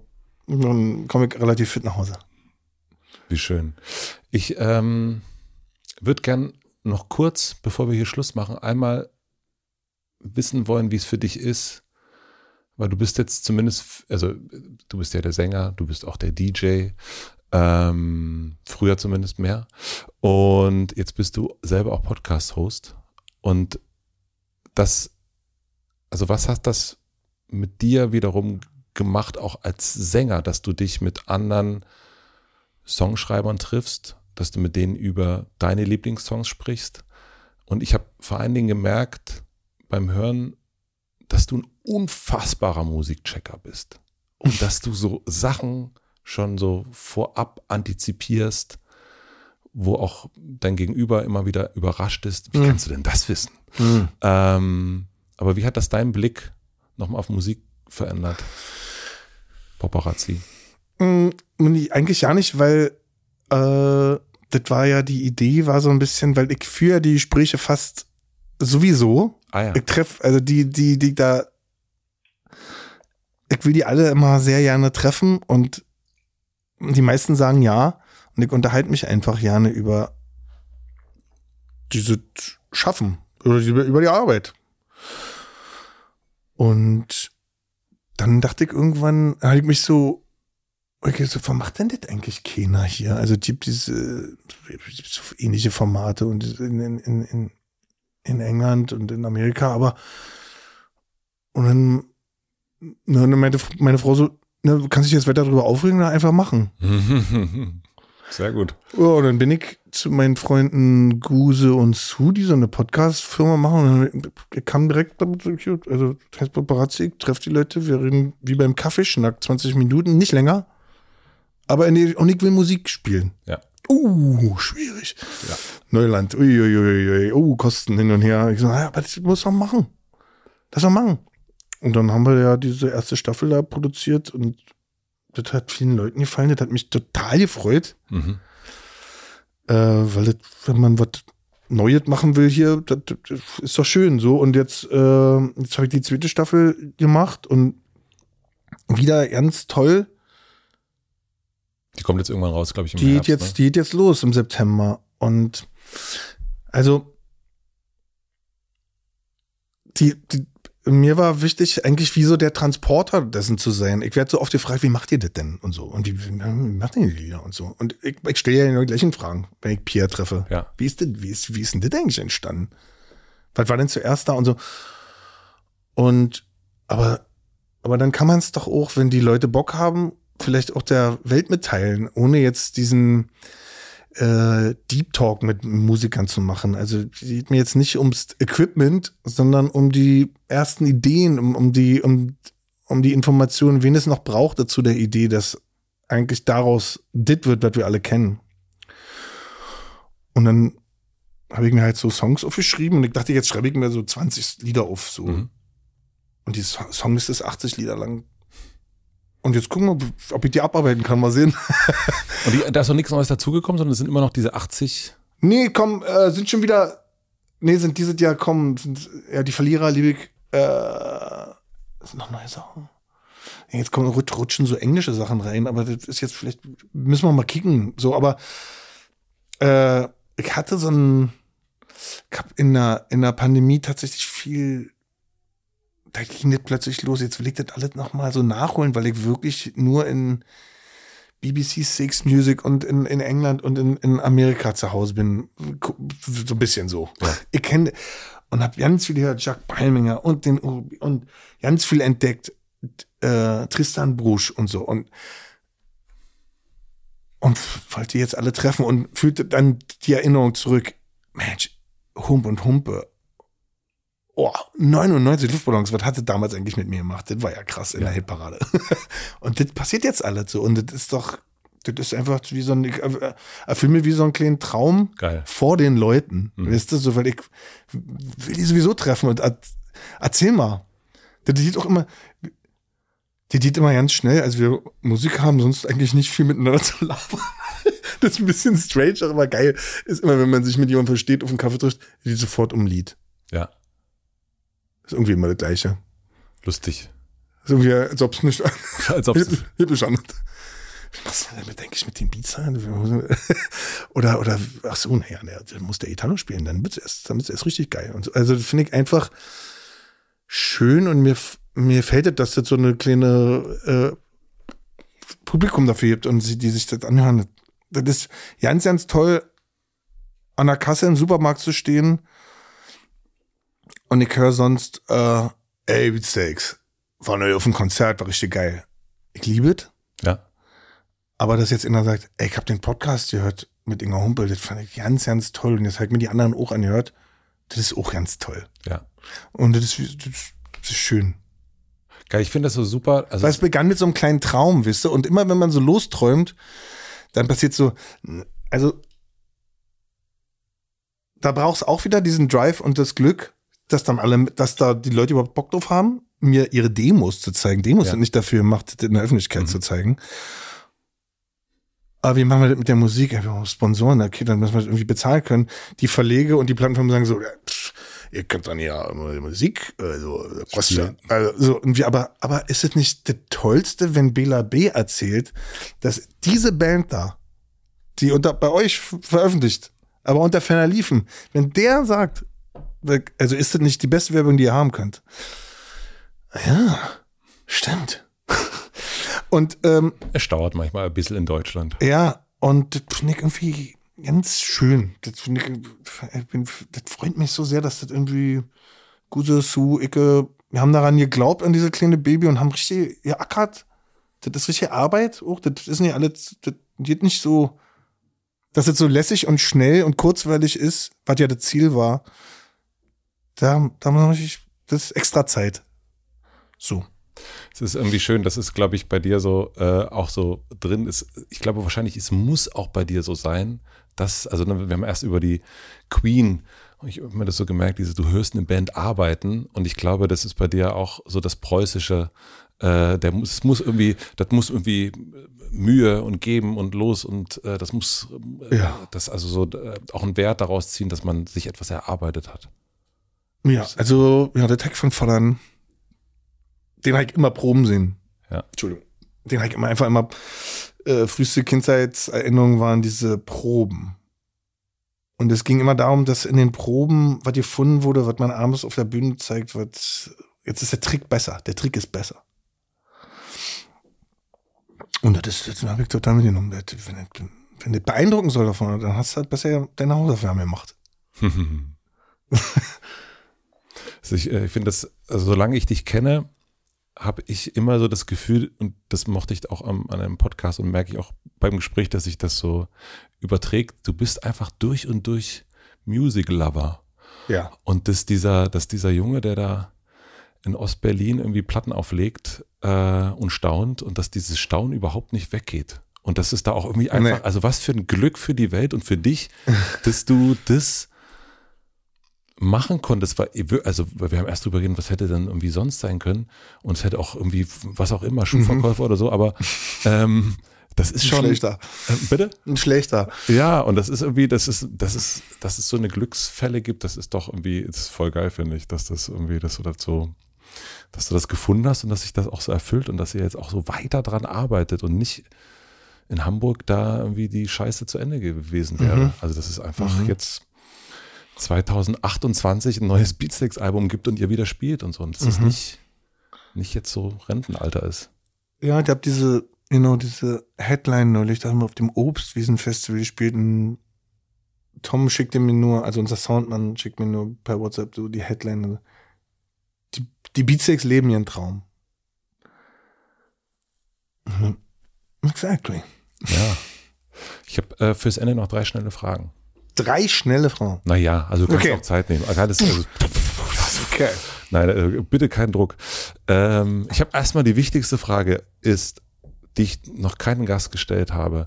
Es kommen hier viele Menschen, die von uns, die sagen, ja, gerne einen Kaffee. Finde ich super. Und dann kriegen sie einen Kaffee und Dann steht er da immer noch. Dann steht er immer noch. Und wir haben uns wirklich also ein paar Mal schon gefragt, sag mal, äh, nee, also du musst den jetzt nicht trinken, Nee, nee, aber schmeckt nee. der scheiße? Also wir haben noch keinen. Der schmeckt nicht scheiße. Ich war vorher, eine halbe Stunde vorher, ich hier um die Ecke Ja. und hab noch einen Kaffee getrunken, weil ich, ich war ein bisschen müde, weil ich kann mir.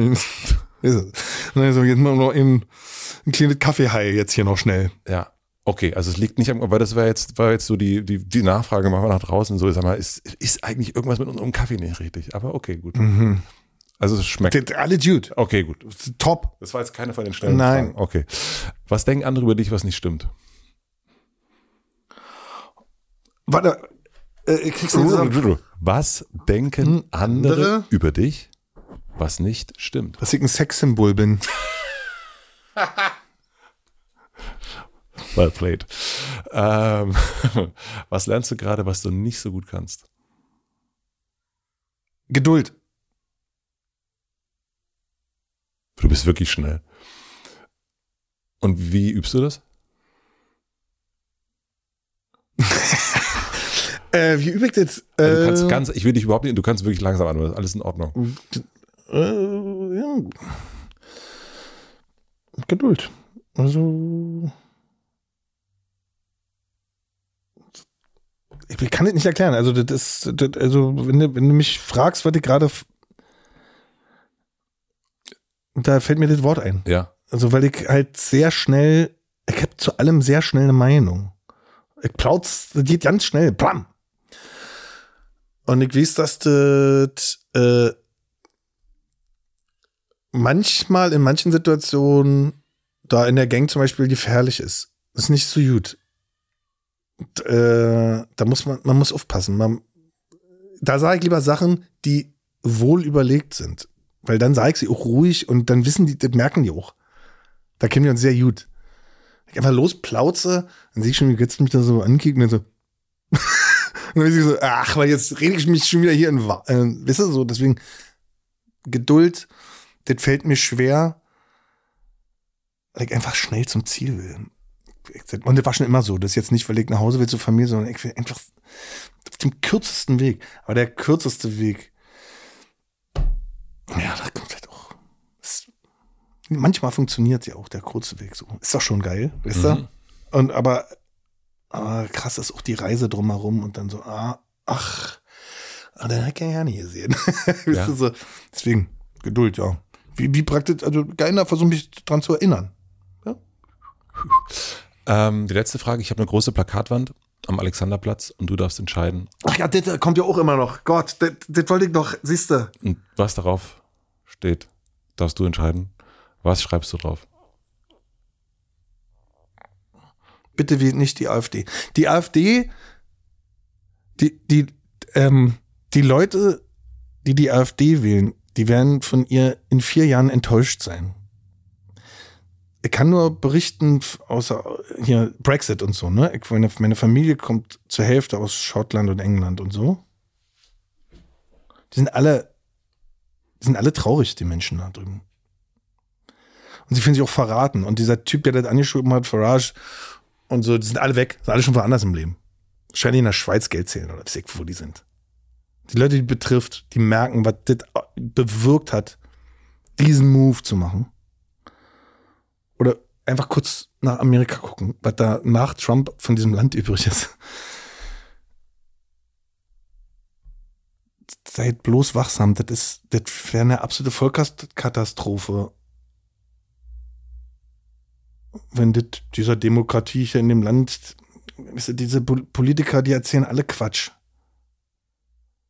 Es gibt diese große Orientierung nicht mehr. Das ist, die Welt ist viel zu, hat sich irgendwie verändert. Es gibt nicht mehr, diese Menschen wollen immer diesen Ehen, der, der muss da jetzt mal sagen. Und jetzt müssen wir, was machen die denn da oben?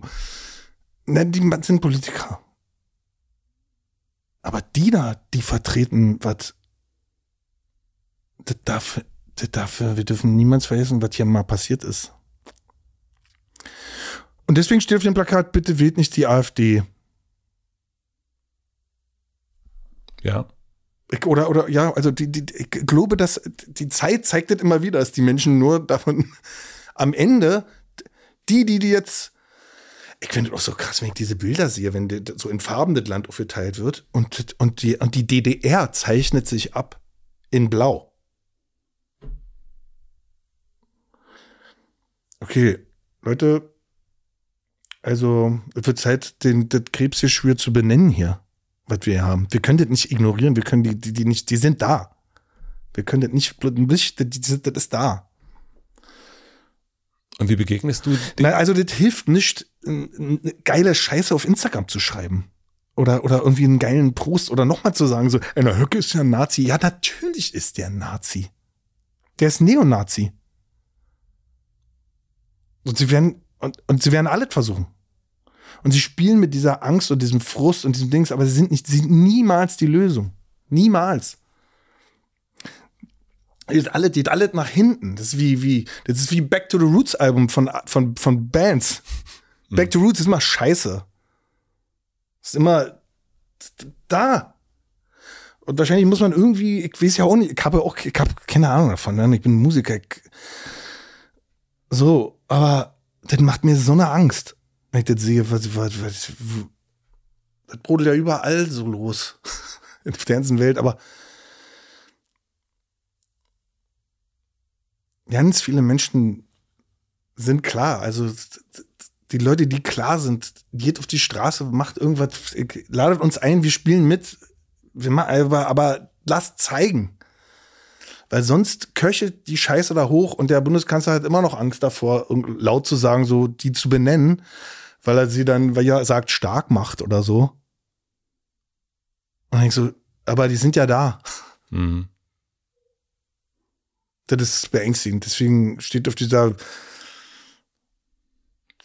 AfD ist keine Lösung. Das, das ist die, die, da, da setzt du aufs falsche, aufs ganz, ganz falsche Pferd. Was glaubst du, warum, woran das liegt? Also, ich meine, also wir kommen aus dem ehemaligen Osten und, und ich denke oft dran, dass ich mich eben frage, so, okay, das, ja, hier ist es da. Meine, deine Schwester ist abgehauen. Ja, da nach, ist was. Nach Hamburg und ist aber jetzt lebt, soweit ich das weiß, auch in Dresden zum Beispiel, ja. Also. Ey, ich habe so viele Freunde in Mecklenburg-Vorpommern und in, in, in Dresden, die fragen sich das auch alle. Aber die stellen dann total fest, dass das.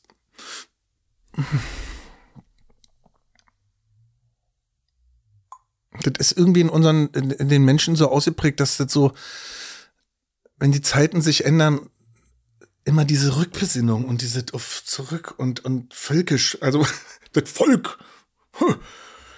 Und denke immer so, aber, aber wir wissen doch, was dabei rausgekommen ist, wenn das passiert ist. Das war doch nicht gut. Ich weiß nicht. Und dann gibt's noch so eine, das ist auch, wenn ich die beobachte von, von dieser Partei da, ich fühle mich total an die SED erinnert tatsächlich. Also die machen, schwingen bloß eine andere Flagge. Aber die sagen, wir machen das hier richtig und das und die da drüben im Westen. Weißt du, ich meine so, und dann sind das alle, die kommen alle aus dem Westen. die kommen, also, das ist auch so, das ist, da kommen mehrere Probleme zusammen, habe ich das Gefühl. Dieser, der Fall, von, von früher noch der verlassene Osten, ja, hier die blühenden Landschaften wurden uns versprochen und so, und dann, so, und dann, und dann fährt man mal nach Dresden und denkt so, also Barcelona sieht anders aus. Hier ist ja alles eigentlich ganz schön, oder? Mhm. Ist doch alles und, und, und dann frage ich mich, was ist denn das Problem? Guckt ihr mal in die Welt?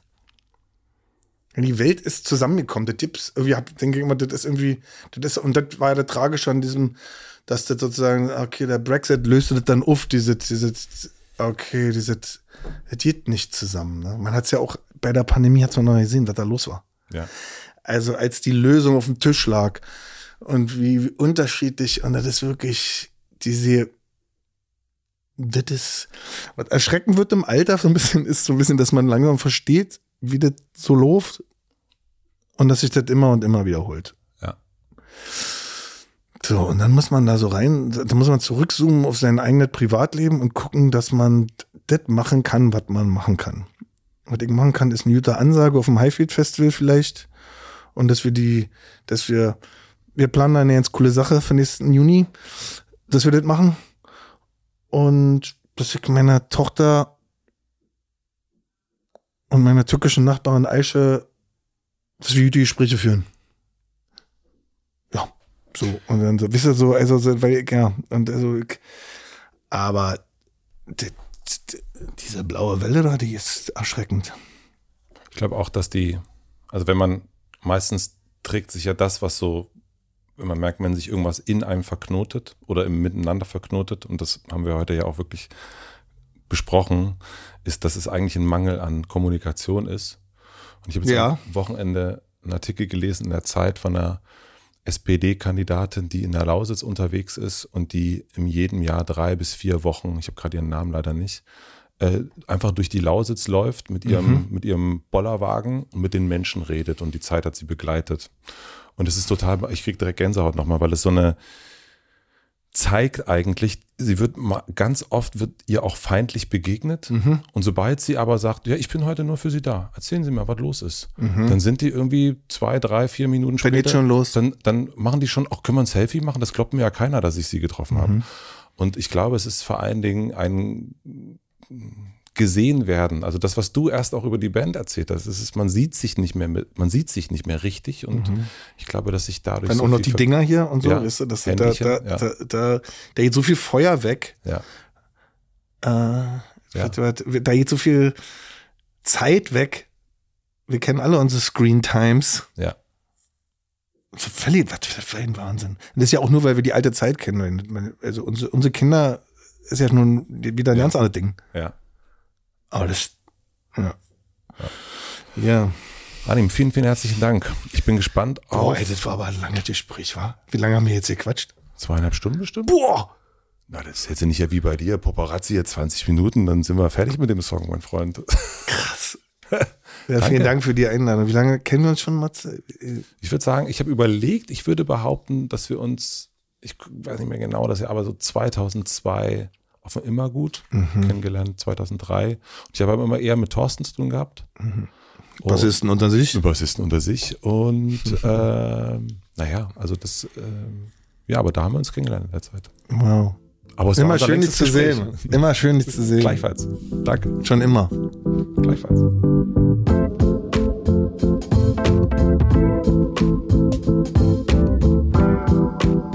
Das war Arnin Teudeburg-Weiß von den Beatsteaks. Vielen herzlichen Dank fürs Zuschauen und auch Zuhören. Was ich mitgenommen habe, ist, wie unglaublich kompliziert es ist, in einer Band zu spielen und lange in einer Band zu spielen. Darüber haben wir ja sehr, sehr viel gesprochen, aber nicht nur in einer Band, sondern auch in einer Firma, in einer Beziehung, in einer Freundschaft. Gerade wenn es länger geht, geht es schneller, dass sich irgendetwas verknotet, dass die Knoten immer, immer größer werden. Und dieses Gespräch hat mich auf jeden Fall erinnert, mir meine Knoten, meine Beziehungsknoten auch nochmal anzugucken, zu gucken, müssten wir da über irgendwas sprechen? Ist da gerade irgendwas, was vielleicht zwischen mir und Freunden, Freundinnen in der Familie so steht? Ähm, sonst könnte es halt zu groß werden. Und dass es beinahe zu groß geworden ist, das haben wir ja in diesem Gespräch gerade gehört. Ich bin wie immer sehr gespannt auf eure Kommentare. Gerne bei YouTube oder direkt bei Spotify geht das und dann lese ich mir das durch und schaue, was ich vielleicht verpasst habe und was ihr aus dieser Folge mitgenommen habt. Ich möchte mich herzlich bedanken bei Lena Rocholl für die redaktionelle Unterstützung, bei Maximilian Frisch für den Mix und den Schnitt und bei Andy Finz und Jan Köppen für die Musik. Und wie immer gibt es eine kleine Empfehlung zum direkten Weiterhören oder Weiterschauen. Und zwar möchte ich euch die Folge, naja, man kann es nicht schauen, nur hören, aber mit Farin Urlaub empfehlen von Die Ärzte. Ein großer Held von mir, auch ein großer Held von Arnim haben wir heute gehört. Und ja, das ist, war auch ein ganz, ganz besonderes Gespräch für mich. Ich wünsche euch noch einen schönen Tag, eine gute Nacht. Wir hören und sehen uns hier hoffentlich bald wieder. Tschüss, euer Matze.